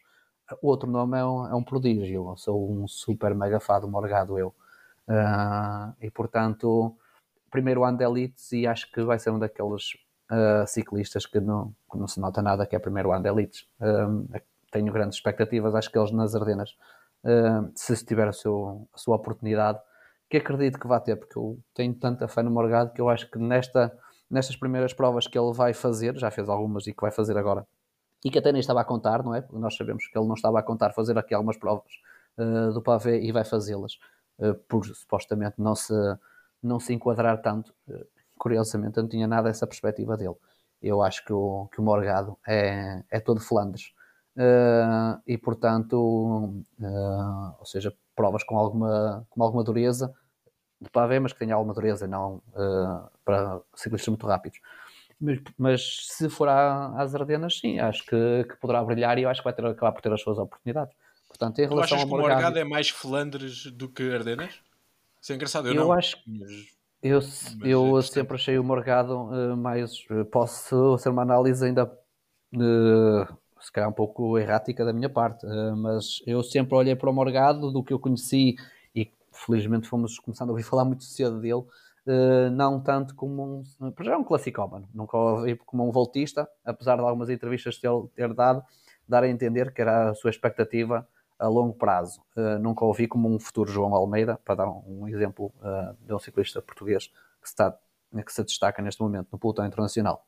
Nunca ouvi. Acho um classicómano puro, acho que tem uma agressividade na forma de correr que se enquadra com aquilo que são provas como a Flandres, em que a 80, a Flandres e outras desse género, em que uma Strade Bianchi, por exemplo, em que 80, 100 km da, da meta se começa a fazer separações, uh, em que há ataques, em que não são com ataques que muitas vezes vão dar em nada, não, são aqueles ataques que depois haverá uh, recolagens, mas já são recolagens de pequenos grupos e daquele pequeno grupo vai formar um outro pequeno grupo e acho que o, o Morgado é, é, é, as características dele, a forma ofensiva como, como, como compete, uh, acho que tem todo o perfil para fazer esse tipo de, de provas. Uh, não sei, poderá ser uma imagem errada, mas poderá enquadrar-se na, nas, nas clássicas das Ardenas, mas as clássicas das Ardenas, a imagem que eu tenho uh, é sempre de. Lá está, é preciso de alguma ponta, mas é só naquele momento. É, é, os ciclistas vão em grupo e depois há aquele ataque que, que faz, uh, seja no. Sim, não são corridas atacadas tão longe, é não o que são, não dizer, são não é? Exatamente, não são corridas atacadas. Há aqueles uh, pontos uh, 10, 20, 30 km ou até a subida final. Uh, que, que, são atacadas e que se faz ali a, a, decisão, a decisão da vitória. E ele tem essa potência, mas eu acho que ele beneficia muito mais de corridas atacadas a longa distância e, portanto, vejo mais nesse tipo de prova, em que o pelotão se vai partindo gradualmente a muitos, muitos, muitos quilómetros e, e ele está lá, porque ele, ele é dos primeiros a antecipar isso até. É um pouco essa imagem. O Ruben, uh, o Ruben, não sei, o Ruben é um, um ciclista super competitivo e super equilibrado não espero assim um resultado de grande destaque neste período das clássicas, um, mas é um ciclista que podemos sempre contar pela sua regularidade, uh, mas não prevejo assim nada de, de monta, digamos assim. E pronto, acho que a não ser que mais alguém queira acrescentar alguma coisa, acho que, que ficamos por aqui. Já falámos da maior parte dos nomes. Eu estava aqui agora a olhar para a start list, tive mais um nome que me despertou curiosidade pelo final da época que fez a época passada e pelo, pela mudança de equipa, que é o Baggioli. Ele, ano passado, apresentou-se muito bem nas clássicas italianas no fim do ano. Uh, supostamente também se encaixará bem nas Ardenas e vai fazê-las. Vamos ver até que ponto é que, é que poderá também ser um nome interessante, mas é outro daqueles que é uma caixinha de, de surpresas. Vamos agora, terminada a voltinha pelas clássicas principais, vamos só fazer aqui um pequeno segmento com algumas dicas, digamos assim, da nossa parte para, para vocês e de nós uns para os outros, que isto estamos sempre com atenção ao que é que se está a passar aqui. E vamos falar do um nome, cada um de nós vai dar um nome, um nome que tendencialmente possa ser tentador, mas que nós achamos que se deve evitar. Vamos falar, vamos dar um nome para a revelação do ano e para fechar um nome outsider ou seja, fora destes nomes mais mainstream que nós já falámos e, e que nós vamos ter debaixo de olho para assim que, que tenhamos a oportunidade de os colocarmos na nossa equipa. Podemos começar pelo Nuno e exatamente pelo primeiro segmento de um nome tentador que tu achas que se deve evitar durante este período. Uh, não é fácil. De, de, não sei, lá está, porque vamos muito às escuras, não sabemos muito bem uh, uh, o que contar de cada um deles. Uh, e estamos a falar de um período com, lá está, com características muito diferentes de, de, de corrida. Não sei. Uh, Lampard, não tenho muita expectativa, apesar de ser um Sudal, mas não tenho muita expectativa. Uh, sei que só posso dar um, mas Milan também não estou muito expectante para, para as clássicas. Volto a frisar para as clássicas. Isto do poder e não poder, isto aqui podes tudo. Se tens dois nomes para dizer disso. Sim, o Lampard é... é um bom nome porque é um nome que a 400 vai haver muita gente a querer pegar vai, e, e vai, depois pode, não... pode não render assim tanto. Não é? Sim, uh, pronto. E o Milan também por tudo aquilo que ele uh, aparenta ser e poderá vir a ser, mas não, ainda não o vejo como um ciclista com características de um classicómano e poderá uh, pagar um pouco essa fatura ainda da, da, da quilometragem, da, da dureza de algumas provas, ainda que ele supere bem algumas dificuldades, mas uma coisa são dificuldades numa etapa em que não é atacada de uma forma como são as clássicas. As clássicas começam-se a disputar no, no quilómetro zero. E, uh, e, uma, e, uma, e, uma grande, uma grande volta, uma, uma prova por etapas, uh, por muitos quilómetros que tenha, vão lá, vai àquele ritmo, deixam ir a fuga, passam algumas dificuldades, mas, mas o ritmo não, não é feito a 45, 46, 47 km hora. É um esforço completamente uh, diferente. É diferente. E eu não sei, o Milan numa, numa, não tenho muitas expectativas. Rogério, de quem é que nós devemos fugir nesta campanha de clássicas? Uh, da minha opinião, é uh, pá, não sei, eu vou ser sincero, estou um bocado. Estou como o Nuno. Estava a pensar num nome, mas eu acho que esse nome não é assim. Quase. Nem sei se ele vai quase aparecer, quanto mais desaparecer. É o Dylan Tunes, ele só vai aparecer mais para a frente. Também. Sim, aparece na, nas Ardenas, ganhou a flecha. É, mas parece mais para as Ardenas. Ele é capaz de fazer uma ou outra antes que tenha menos para ver. Mas para mim, nas Ardenas, principalmente, é um nome a, afastar. Pode, por si já, pode ser tendencioso porque há dois anos venceu a Flash, até fez uns bons resultados, mas acho que uhum. foi. Acho que é um a. Foi. Exatamente, é para fugir porque já não vai dar este ano. O meu nome para fugir esta época uh, é Matteo Jorgensen. Ele está a 800, está, está bastante caro e há muita, muita expectativa em relação ao que é que ele vai fazer.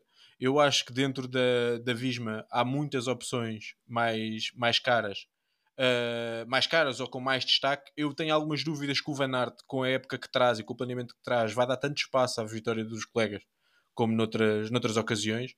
E acredito que o Jorgensen veio mais para o bloco das grandes voltas do que, do que para o bloco do pavê apesar da época excelente que ele fez de pavê o ano passado, mas a Jumbo basicamente não precisa de reforços nessa área e acredito que vão trabalhar mais para, para ser um super gregário no Tour e para daqui a um ou dois anos poder, sobretudo nas provas de uma semana, uh, cumprir o que Roglic fazia do que propriamente o Pavé e é um nome que eu vejo muito hype à volta e do qual eu, pelo menos inicialmente, tendencialmente vou fugir um bocadinho.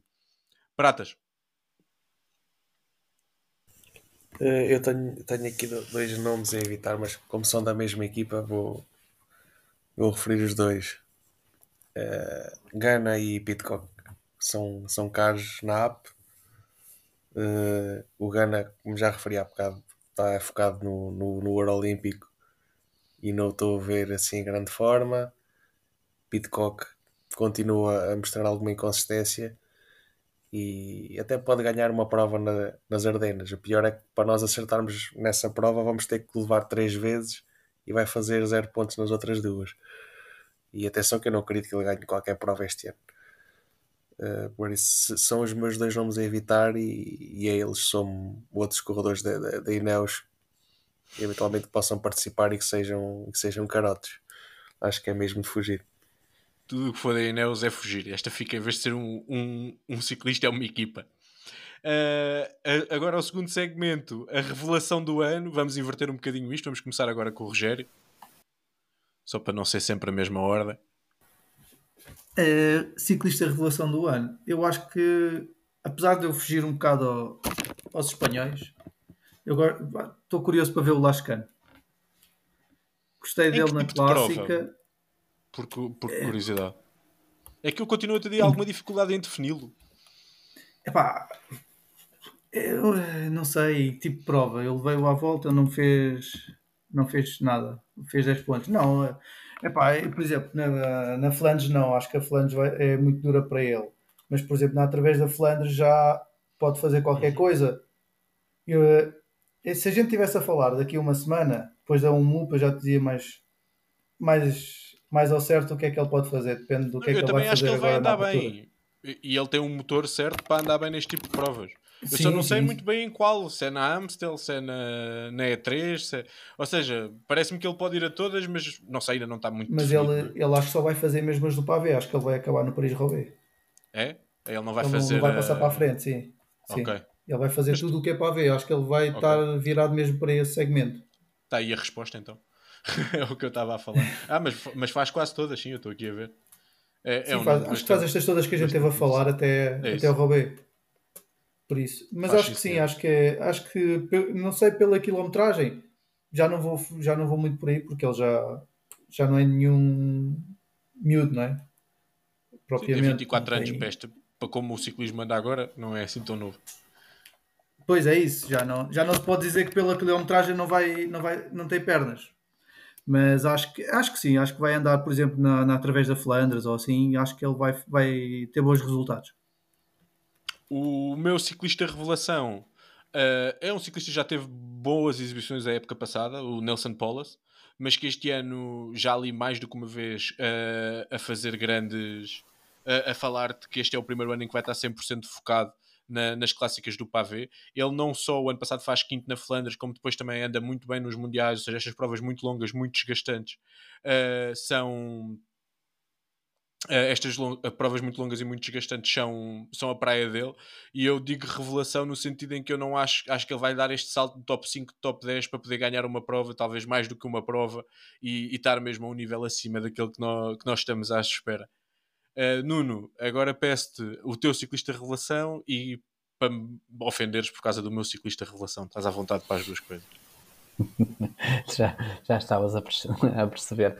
Ah, uh, se fizeste uma tota aqui connosco, uh, o, o, uh, o Paulus não, não pode ser revelação, não é? O homem que andou às bolinhas, o homem que, que teve já as clássicas que teve ano passado, estás-nos a tramar. Um, mas pronto, mas nós vamos deixar passar que tu é que és o eu, dono da disse, casa. É nós somos convidados, nós, nós é que temos que tirar os chinelos. Nós, nós damos revelação para top 15, ele dá uma revelação para fazer top 3. Pô, eu, eu interpretei a revelação como aquele ciclista que vai aparecer, Sim, ou seja, dentro de um, de um, conceito do Morgado. Não vou dar o Morgado, poderia ser Morgado, aliás, era um segundo nome que eu tinha. Uh, mas o facto de revelação é aquele nome que tipo, pouca gente conhecerá, ou só aqueles ciclistas, aquele adeptos de ciclismo que estão mais atentos a esta época e a este despertar. Uh, foi por aí que eu fui, portanto, agora não vou estar a pensar noutros nomes. O meu sim, nome sim, sim, sim, mas isto não tem, como já falámos, não tem, bem, não, tem, não tem bem regras. Eu escolhi só no uhum. sentido que eu acho que ele vai dar um salto para poder estar ao nível de alguns dos outros que já falámos hoje e para ter se calhar uma ou duas vitórias grandes acima do nível que nós já vimos dele. Obviamente não é um ciclista Pronto. desconhecido. Desculpa, não, uhum. continua. Estava não, sem problema. Claro, estás, estás, estás perdoado. Uh, não, mas o, o meu ciclista revelação, e pelo, volto a dizer, pelo, pelo conceito como eu interpretei isto de revelação, uh, poderá ser bastante discutível depois de, de, desse nome, uh, é o Lamperti. Portanto, é um nome que eu acho que pela, pelo menor, uh, menor profundidade do plantel da Sudal, poderá ter algumas oportunidades que outros ciclistas não terão e que terão mais reputação, já têm mais anos de, de ciclismo entre elites e que poderão não ter tantas oportunidades. E o Lamperti, pelo, pelas características que eu lhe reconheço, ou pelo, pelo que eu perspectivo, e pela profundidade ou menor profundidade do plantel da Sudal, penso que poderá ser daqueles que poderá surpreender algumas pessoas e, e daí revelar-se. Um, por exemplo, eu, eu, tinha um nome para este ano, que eu já falei hoje, que é o Florian Viermires, que era um nome que, que eu apontava a ganhar, quem sabe até um monumento, ou pelo menos uma, uma clássica de, de prestígio, e nunca, já não seria um ciclista, não estava na minha lista das revelações, mas sim dos outsiders. É só para conseguir diferenciar, se as pessoas pensam, este, este rapaz é maluco, uh, dizer o Lampert e quem é esse? Não, porque eu interpretei a revelação como, como o Morgado, como o, como o Lamperti, como um Lars Boven, por exemplo, da, da Alpecin. Uh, foi esses alguns nomes que eu selecionei como, como revelação para este ano. Certo, bate, bate certo. Provavelmente andas mais perto do conceito real do que, do que a forma como eu o interpretei. Uh, pratas. Marius Meyerhofer na primeira fase das clássicas e o, e o Gregoire na, nas Ardenas keep it by the book. Mas sim, acho que o maior offer, a ver, vamos. O Gregoire, eu acho que para o público que não é não está tão por dentro como nós, acho que vai ser um nome que realmente vai entrar pela porta grande e vai, e vai partir tudo. O outsider, posso começar, posso começar eu agora. O meu outsider, ele nem sequer está na start list, mas eu acredito que ele vai fazer. É o Mikel Bjerg da, da UAE. Eu já falei um pouco de nada ao, ao, há pouco dele, em relação ao, ao facto de não havendo Pogacar, ele, Velens e Polito serem três ciclistas que podem ser bastante interessantes. Eu acho que o, o Bierg, com o motor que ele tem, tem aquele uh, skill set de contrarrelogista, como tem o Kung, para poder andar muito bem em provas como a Robé, como a E3, e eu espero que lhe deem a liberdade e a oportunidade de, de o fazer este ano. É um ciclista no qual eu tenho bastante confiança e curiosidade. Ele, ano passado, já faz alguns resultados interessantes na, no Pavé, mas eu espero ver este ano a dar um, um passo em frente. Nuno. Uh, outsider. Uh, principal nome, Mahoric. Acho que será o grande outsider. Uh, assim, a, a, a, conquistar algo ou a poder conquistar algo uh, importante. Depois uh, há outros nomes. Uh, Fred Wright é um nome que eu aprecio. Trentin, Kung, não são. O Kung já está mais próximo de, de não ser um outsider. Mas pronto, Mohoric, entre estes que eu falei, Mohoric é a minha escolha. Muito bem. Rogério? Eu, apesar dele não estar na start list, eu acredito que ele vai entrar até pela ausência do Matter Van Der Poel, que é o Soren Krag Anderson calculo que até à Flandres ele vai conquistar alguma coisa com a liberdade que vai ter e o Philipsen não consegue ir a algumas das provas porque não é para as características dele e acredito que ele aí consiga a sua vitória. SQA, vamos embora. Pratas. Tenho dois nomes. Um é da Ineos. Também não posso estar só a bater neles. Que é o Jonathan Narvaez. Olha, era o meu é segundo nome, até falei com eles aí em off antes de começarmos, que era o meu outro nome aqui para esta categoria. Desculpa, continua. Não tem. Não, nunca teve assim muita sorte, acontece sempre alguma coisa, mas já tem tido prestações muito, muito boas. E quem sabe se não é este ano que ele finalmente consegue ter uma, ter uma vitória uh, para, para emoldurar. E o outro nome é um corredor que, já não está na ribalta há algum tempo. Quando esteve, normalmente era por maus motivos, mas eu já, já, ouvi, já ouvi fazer exibições incríveis e com, com esta incursão na, na Quick Step acho que se calhar pode voltar a mostrar a sua melhor faceta que é o Moscone. A Quick Step mais uma vez a ter o seu poder de ressuscitar ciclistas e de os trazer de volta, de volta à ribalta. Terminamos assim então o espaço dedicado à fantasy e isto já vai longo, mas nós ainda vamos, também não temos a oportunidade de falar todos os dias, por isso vamos aqui dar um bocadinho de espaço aos nossos convidados. Podemos começar pelo Nuno para trazer aqui um tema para cima da mesa ao, ao seu gosto e para falarmos um bocadinho sobre, e depois já vamos ao Rogério. Ah, bom, o tema, assim, ao, ao meu gosto, é ser mais um bocadinho de atualidade e também para ver um pouco a vossa perspectiva. Eh, eu sou um bocado purista e se calhar até da idade, se calhar tenho mais mal feitio, mas esta nova vaga da, das provas que estão a ser canceladas, alteradas, cortadas, eh, tem-me irritado um pouco. E eu gostava de saber qual é a vossa perspectiva, se acham que vem em defesa do ciclismo e da, daqueles defensores da, da segurança dos atletas, que são cada vez mais profissionais, ou se de facto tiram um pouco uh, do encanto ou da pureza que é o ciclismo, porque basta ver, por exemplo, a Figueira, não é? que ficámos sem 30 km e uma passagem porque estava vento. Eu, eu, eu estive lá, choveu 10 segundos uh, e, não, e não estava assim um vento impossível. vimos provas no Oma ainda recentemente a serem completamente anuladas. Eu sou daqueles que fica acordado às 5 da manhã se estiver a dar ciclismo e ouvi as provas e não houve, estava sol. Uh, não pareceu que estava assim um tempo que levasse é sim, claro, nunca, nem sempre. Isto é um desporto de ar livre, não é? Eh, e portanto, sou um pouco crítico quanto a esta. Há muito facilitismo, digamos assim, em cortar-se uma etapa. No outro dia morreu um senhor lá em cima, com maior respeito ao senhor, mas morreu e cortaram 5 km a uma etapa na Valenciana, salvo erro, porque morreu alguém do staff. Uh, sim, eu já vi jogos de futebol e, e nem sou um dos maiores esquecedores de futebol, morrer pessoas na bancada e o jogo continua, não é? Um, acho que não é assim um motivo para se cortar etapas, porque tira muito da, daquilo que vai ser a decisão, não é? Estamos aqui a adulterar o resultado final. Sou bastante crítico e parece-me estar a haver uma nova vaga. Então, quando vai o Vingard opinar, então aí cortam logo. O Vingard não gosta de apanhar mau tempo e ele manda logo, vai rindo-se logo no, no, na, na, no, no, autocarro da, como o Henrique Mas e pronto, cancela logo tudo. Uh, eu, antes de, de, opinar, queria só dizer: há aqui duas facetas disto, não é? Ou seja, nós também temos tido muito no início da época, por causa agora dos, da onda de protestos, sobretudo a nível da agricultura na Europa. Eu isso separo, acho que é uma coisa à parte. Pois, Se não, não há condições. Exato, eu sei, eu sei, eu sei, mas estou só a clarificar para, para quem estiver a ouvir, isso, não há condições para haver a corrida, ou estão a bloquear as estradas, ou etc. Não há condições para haver a corrida, não há condições para haver a corrida, e isso acho que é uma, uma discussão à parte, e qual, quase que os organismos do ciclismo não têm opção se não cancelar a corrida. Em relação às temperaturas, estou completamente de acordo contigo. Acho que a imprevisibilidade do que é que vamos apanhar uh, quando vamos andar de bicicleta e quando vamos correr é uma dos encantos da, do ciclismo.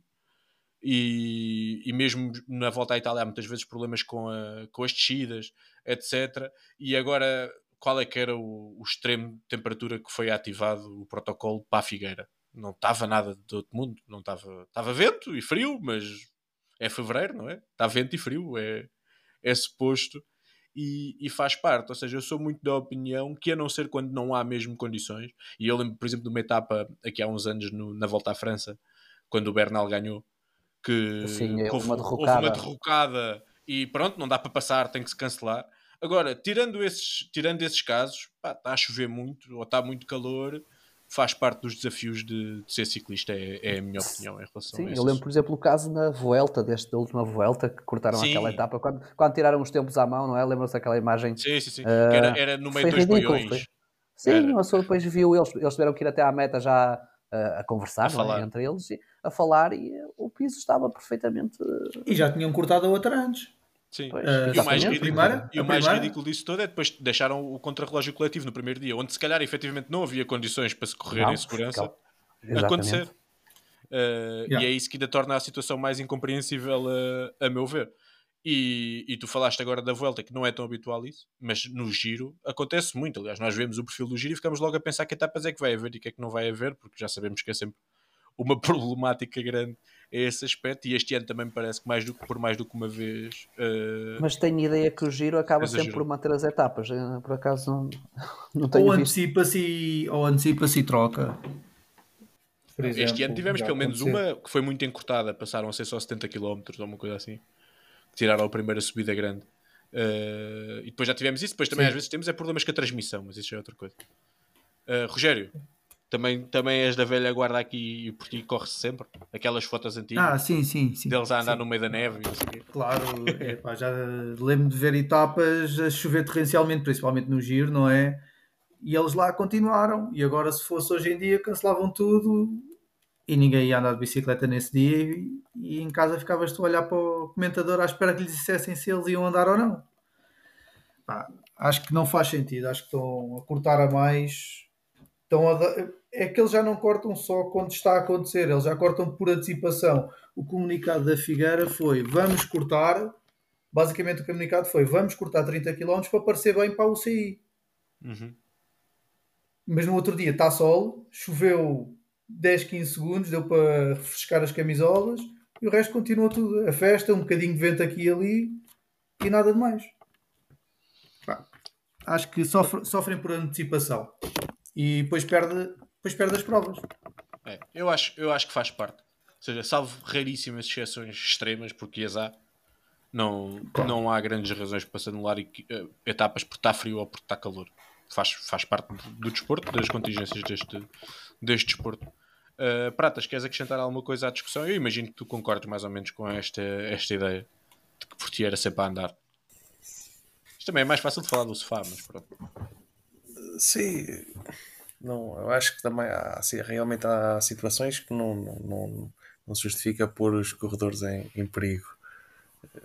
Mas, mas, mas para dar a sensação que agora já é o exagero, por, por tudo e por nada, cortam etapas, depois inventam umas regras estapafúrdias para, para, para esses finais de etapa, contam-se os tempos para uns, dão-se as etapas a outros, mas pronto, isso já, já, já, já ainda é outro tema.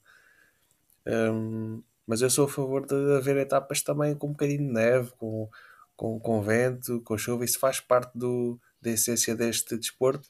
Pá, isso não pode ir a 40 horas, vão a 30 horas. Isso era, era assim que eles faziam de antes. É assim que podiam fazer agora. Até têm melhores, melhores equipamentos, eh, muito, um acompanhamento muito melhor pelos carros de apoio. Pá. Uh, mas pronto, uh, eu diria que há uma, há uma, há uma facção do, do, do pelotão que é mais conservadora nesse aspecto e, e pronto, e, os, e conseguem levar a sua avante. Bem, passamos então. Aqui acho que fomos mais ou menos unânimes no, no tema do, do Nuno. Sim, para além que depois nos estraga o fantasy, não é? Começou a fazer as etapas a pensar numa Pois, coisa e depois já, para vem não outra, falar- não é? Que no fundo é a Isso é mais preocupação grave, principal. fico- fico é tolo. principal. Eu no Oman, eu no Oman não levei sprinters, porque era só uma etapa e o resto era Depois- tudo geral. Yeah. E depois foram Foi- para aí metade das etapas. Depois, e depois foi, foi lá por ali imagina o que é fazer as pontuei. provas na, na Oman e teres que reduzir o percurso porque está a chover muito. Isto, o mundo, o mundo está um sítio muito esquisito. Eh, Rogério, o que é que nos trazes hoje? Eh, epá, trago uma pergunta simples. De, já que estamos a entrar nas clássicas, qual é aquela clássica que vos marcou mais? Ou aquela que se lembram? Fal- Falam em clássicas e tu e vais buscar aquela clássica. Não quer dizer que seja clássicas do Norte ou as Ardenas, podes ir buscar uma São Sebastião, um, Uma clássica Uma ou uma edição específica? Só para eu perceber. né? Ou seja, uma clássica, Uma- não, ou seja, no sim, sentido, uma o edição. Robé Podemos- ou o Robé Não, 2018? Uma edição, uma edição específica, Ok. ou um Mundial, por exemplo, ou uns Uhum. Jogos Olímpicos. Jogos Olímpicos aquilo não, mas pronto. Mas uma edição de, um, de, um- de uma prova de um dia Ok. específica. Vos Eh, tenho marcado a vocês. Eu diria Eu provavelmente. Posso começar eu? Uh, diria provavelmente Robé 2015, quando ganhou o Weyman. Uh, eu na altura ainda praticamente só via os monumentos e as grandes voltas e lembro-me pronto, que toda a gente considerava que era a última oportunidade do Tom Boonen de, de bater o recorde de vitórias no Robé e estar tudo inclinado para, para ele vencer e estar-me ali agarrado à televisão e depois ganhou um ciclista que eu pura e simplesmente não sabia, não sabia quem era e isso fascinou-me muito até no sentido de, deste mundo de imprevisibilidade que é o ciclismo. É verdade que foi uma das, das vitórias mais imprevisíveis em monumentos nos últimos anos, mas, mas se calhar foi uma que indo buscar assim um bocadinho mais atrás me marcou muito. Uh, uma que me fez sair mesmo do sofá e que se calhar é um dos meus momentos preferidos de ciclismo uh, de sempre foi, é o ataque do, do Van der Poel na Strada Bianca ao, ao Alaphilippe uh, há dois ou três anos. Deve ser um dos momentos que, que, para mim grita clássicas por todo lado, porque aquela subida é bonita, porque é uma clássica muito bonita, porque eu adoro o Alaphilippe e porque foi, foi devastador. Naquela altura achava-se que o Alaphilippe naquele tipo de subidas não era quase batível. E ali não foi só batível, foi, foi sentado completamente pelo um Van der Poel uh, termonuclear. Uh, passa a palavra ao próximo. Posso ficar eu, até porque me assustaste quando foste falar, uh, porque eu pensei, olha, vai-me roubar a ideia. Uh, porque há dois momentos na minha vida que para, e são os dois com o mesmo ciclista, é o Matthew, Matthew Van Der Poel. Uh, claramente me marcam e quando falo em clássicas vejo, falo com um entusiasmo especial. Uma foi esse caso, mas por acaso é o meu segundo lugar. O meu primeiro lugar, o, o Rogério já, já, já me ouviu falar dele 50 vezes. Eu, eu voltei meia, não tenho nada para fazer e vou ao, ao YouTube ver outra vez. É 2019, Amstel Gold Race, um, Van der Poel veio do fundo do poço uh, a 50 km. Os comentadores da Eurosport e quase toda a gente dizia que estava arrumado. Estava pá, a 3 ou 4 minutos e em 50 km foi buscar uh, a La Philippe e Kwiatkowski sozinho e trouxe mais 10 com ele atrás sempre. Uh, foi qualquer coisa inacreditável. Até hoje eu não acredito como é que um ciclista uh, com tão pouco tempo, uh, com tão pouco espaço, foi buscar uma, vitória que estava garantida para outro grupo. Chegou lá, não deu tempo, respirou duas vezes, chegou lá já talvez nos últimos 500 metros, respirou duas vezes e foi ganhar. Para mim é, é mítico, é mítico, é, é ciclismo em estado puro. É das vitórias mais sensacionais, porque não é só a recuperação que ele faz ao longo da corrida toda, é ele dentro do último quilómetro vai buscar o grupo da frente, que acho que era lá Filipe, Kwiatkowski mais um ou dois. Já não me lembro se isso, dois. Uh... Uh, leva 10 ciclistas atrás deles, cola, dá duas respirações e depois ainda os bate no sprint. É, é isso. É contra, é contra as regras. É contra Estava as o Fulgerson também, exatamente. Estava lá o Fulgerson também. Uh, e depois uh, vinha uma data yeah. de gente com ele, uh, entre eles o Maduai, por aí fora. Mas foi sobretudo porque, de facto, quem vê ciclismo sabe que aquilo é algo extremamente raro, é para não dizer impossível, porque ele provou que, não é, que é possível. Mas os próprios comentários, e eu estava a ver na, já na Eurosport Portugal, estavam a dar conta daquilo que nós estávamos a sentir: é está feito, não há, não há hipótese, é tolo, não vai lá chegar. E, uh, e só víamos o tempo a cair, a cair, a cair, e a faltar 500 metros ele chega, lembro que há aquela curva final para a reta da meta, eles a olhar naquele impasse quem é que se sprint, ele chega, respira e ataca. E ganha, e ganha E foi se calhar a primeira grande vitória dele, ou seja, ainda não tinha tanto nome como Sim, tem, claramente, sim, claramente. Nesse ano foi claramente, e foi a partir daí que, que surgiu o, o Der Poel da estrada com, com a, a envergadura que hoje tem. Pratas, ó Rogério. Então, Pode- eh, pode falar, Pratas. Vocês vocês já, já, também já, já destacaram algumas, nomeadamente essa da Vanderpool, que acho que é, é fantástica, essa vitória. Eu vou destacar duas que marcaram. Pela negativa, a edição de Flandres em 2019, quando ganhou o Bettiol. Foi uma das piores me custou mais a ver. Hum, pá, a mim, a mim custa-me ver um, um atleta que não é verdadeiramente um campeão ou que não. pá, eu não, não tinha sequer uma, uma única vitória no seu palmarés e, e chega aqui e ganha um monumento. Para mim, para ganhar um monumento tem que ser um tem que ser realmente a elite do ciclismo, não precisa de ser um Pogacar ou um Van pá, mas pode ser um Steven, pode ser um Moritz, são corredores com bastante currículo já e não um Bettiol que desde aí tá, nunca mais conseguiu con- conquistar nada de jeito, apesar de, claro, tem muita qualidade, mas eh, foi, foi, um, foi um momento que me deixou bastante frustrado e zangado e, e aquele final da etapa quando depois os, os, os outros, os outros corredores todos topo na altura o Sagan, os Van Avermaet e etc estavam num grupinho, depois ninguém, ninguém, ninguém queria trabalhar porque entretanto havia um que era mais veloz Pá, isso é, é, é completamente contra aquilo que eu, que eu gosto de ver.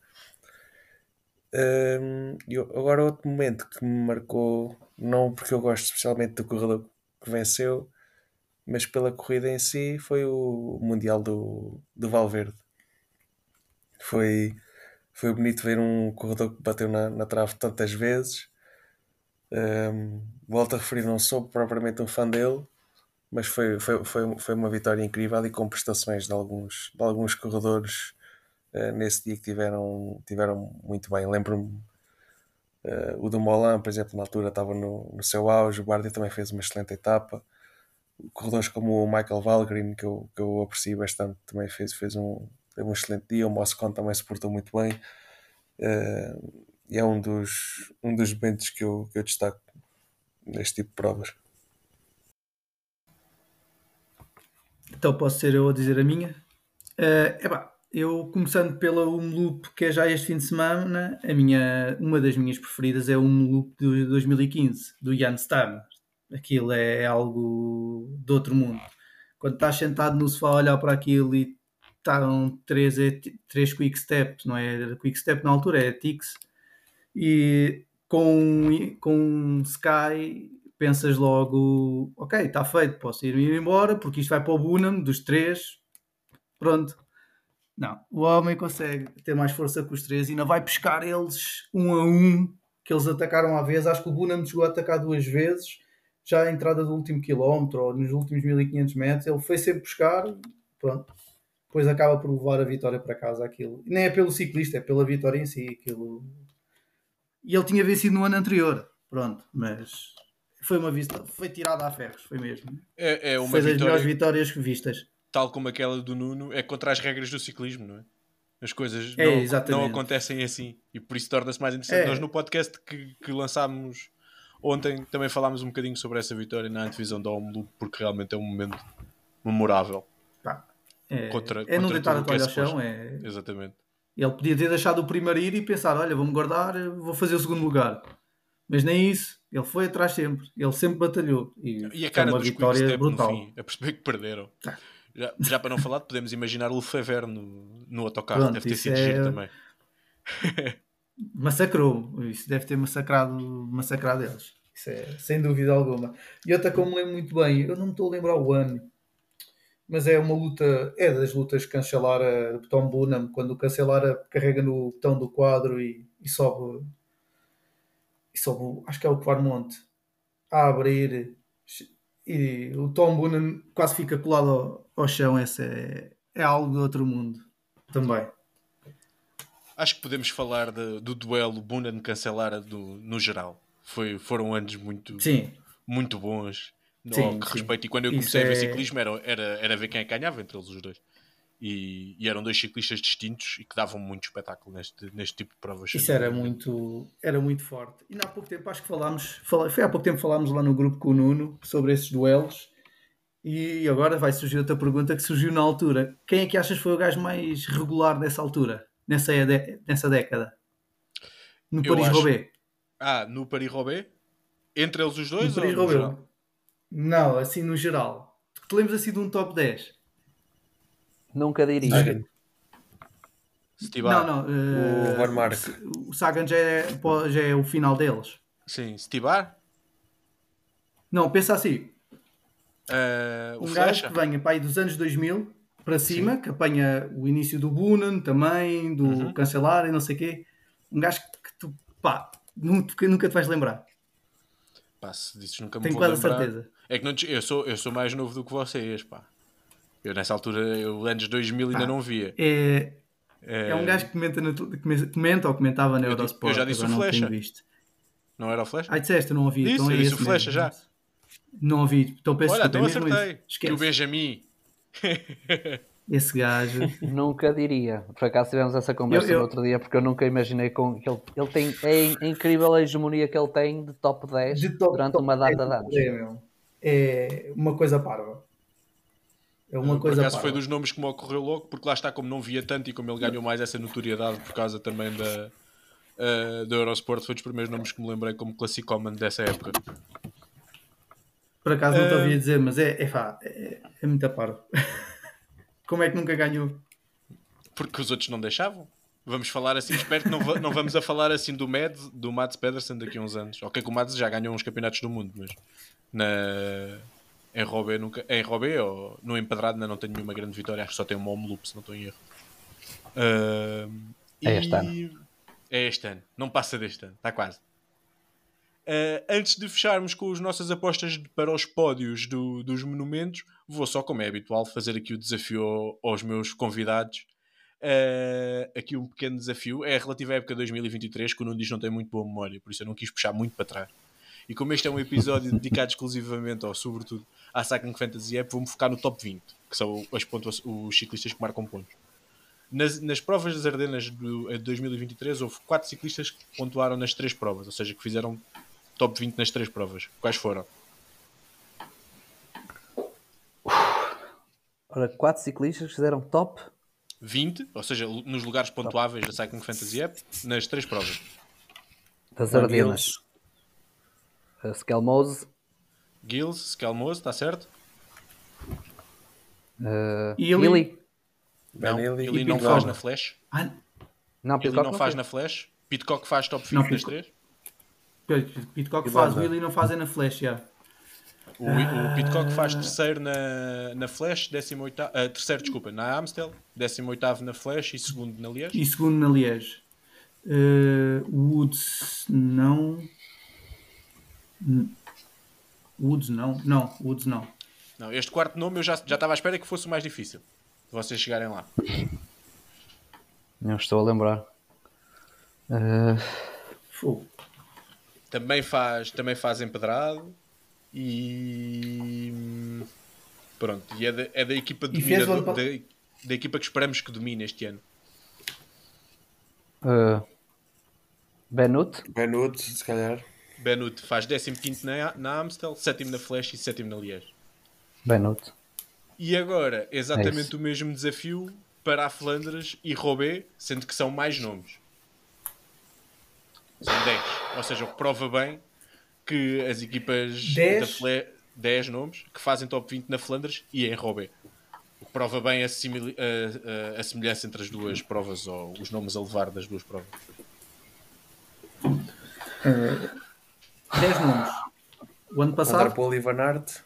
Van der Poel, Van Aert, Mats Pedersen. Pedersen. Yeah. Certo? Kung. Kung. Certo? Flandres, Flandres, Flandres. Madouas. Uh, Florian Viermires. Certo? Estão 5, faltam 5. Uh, Dagan Kolb fez? Dagan Kolb faz 19 na Flandres e 7 em Uh, Faltam 4. Fá, fez? Então fez. Sim, fez, fez, fez, fez. Eu disse que sim. Uh, Stuyven? Não, Não. Steven não faz. Uh, Laporte, Laporte, Laporte, sim. Laporte Laporte ser mesmo assim feito. teve o azar na floresta, mas ainda faz até Laporte? 12. Laporte faz 14 na Flandres e 10 em Robé. Asgreen. É. Asgreen não. Asgreen faz 7, acho eu, em, em Robé, mas na Flandres não está no top 20. uh, Olha, o outro Jung, o Cristóvão. O, o que teve problema, o que bateu, que teve acidente. Nathan. Sim, está certo. Bem, Oi, dois Dom. nomes. É, o Nathan Vedadong também. E o, o Pratas disse baixinho, mas eu ouvi, Christophe. Christophe faz 18 Ah, e 15. Christophe. O que O Cristóvão fez? Fez, faz Na 18 Flandres? Ah, É porque o não o, Cri- lembrava. o Christophe sprinta sempre, não interessa por que lugar é que seja. Por isso Yeah. é. Tem essa. Mas Já pensei que ele na, na, na, pensei que na Flandres tivesse morrido. Já estão os Tivesse- 10 ou faltam vantagem. um? Faz 18 uh, na Flandres. Falta um nome. O Ah, Stuyven. já, já, já ouvi. Não, não é o Stuyven, mas nós hoje já falámos dele mais ou menos no mesmo sentido do Stuyven. Trentin. Trentin, exatamente. É o décimo nome. Ah, ok, pela... Fez décimo na. Flandres e décimo nono em Roubaix. Foi rápido, pessoal. porque tá- tivemos uma boa prestação, sem dúvida nenhuma. Ah, foi o ano passado. Pergunta de há dois anos. Exa- Exatamente. Eu não quis, não quis também fazer. Eu sabes que eu trago quizzes para tentar que os meus convidados e os meus colegas pareçam bem, não é? Não vou estar a perguntar o top 10 da Flandres de 2014 só para, ter, para termos Mas aqui um de- silêncio nem, nem, constrangedor. sei, nem, nem sei quem ganhou. Mas 10 nomes em 20 repetirem, nota-se que de uma semana para a outra a forma mantém-se. É, e, E mesmo, as características mesmo características diferentes, não é? Mesmo a Flandres As e Roubaix serem tipo Sim. de corridas diferentes. E é- Mas a característica do ciclista vai mantendo ali o, o mesmo foco. E agora, só mesmo para fecharmos, que isto com vocês, isto os, os podcasts vão sempre. Acho que os nossos recordes são todos nos podcasts com vocês. É bom, é, é sinal que a conversa está tá boa. Milan Sanremo, pódio, Nuno. Uh, espera aí que eu isto apontei. Uh, Milan Sanremo. Um, Gana, primeiro. Vanderpool e Poga. Ui, Gana. Temos, uh, isto é, é uma previsão e um hot take. Rogério,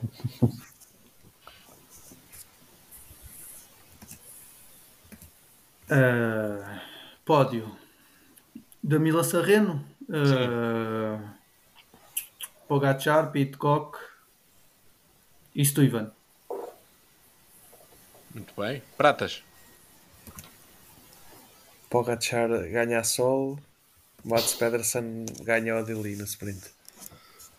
ok. Eu tenho Mats Pedersen a ganhar o seu primeiro monumento, seguido de Alaphilippe. Eu tenho sempre que inclu- incluir o Alaphilippe nas minhas, nas minhas coisas. Se bem que eu ainda não me apercebi muito bem, porque isto está a acontecer enquanto estamos a gravar, mas está a dar barraca entre o Alaphilippe e o, e o Lefebvre. Parece que ele mandou aí umas bocas. Depois, quando acabarmos isto, já vou, já vou ver o que é que se passou, mas parece que ele gosta de copos também. Acho que o Lefebvre disse que ele bebia uns copos. É. Pronto, se quer fazer pódio na Milan Remo, convém que se mantenha calma a nível de- da cervejinha. E em terceiro, Guirmay, a, a- liderar o, o sprint atrás destes dois. Eh, Flandres, Nuno, Uh, Pedersen, primeiro. Vanderpool, segundo. Mohoric, terceiro. ui, eu vejo muito difícil o Vanderpool ser batido aí, por isso é que é giro. Eh, Rogério, Vanderpool, uh, Maoritz e Wout van Aert. Uh, só para me defender, eu como não há, como não há hum, uh, Poga, uh, uh, acredito que o Pedersen uh, poderá dar uma boa resposta ao Vanderpool e acredito num, uh, num sprint a 2 ou até num grupo mais reduzido de 3, 4, 5 e, uh, e o Pedersen poder uh, ganhar ao sprint. É assim que eu vejo esta edição deste ano. sim, sim, sim, claro. Isto- Aliás, isto eu, não tens nada que defender.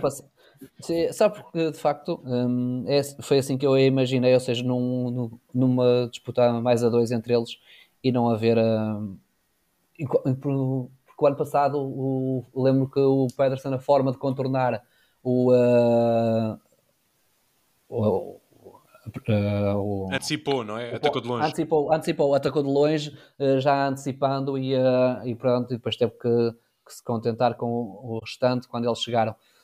aqui acho que não, acho que poderá haver aqui uma, uma resposta diferente, uma estratégia diferente e uma vitória ao sprint, um bocadinho assim.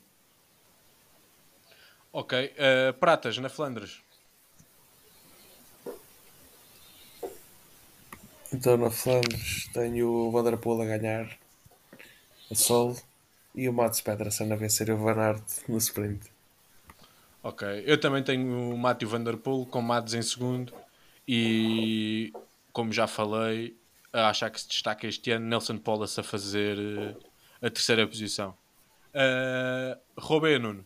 Quer dizer, vamos inverter. Agora posso começar eu. Uh, eu tenho Vanderpool a ganhar novamente uh, em Robé, ou seja, a fazer a dobradinha Flandres-Robé. Valto em segundo. E aqui sim tinha Gana em terceiro, mas entretanto, como tivemos aqui a analisar, ah, parece que ele não vai estar presente.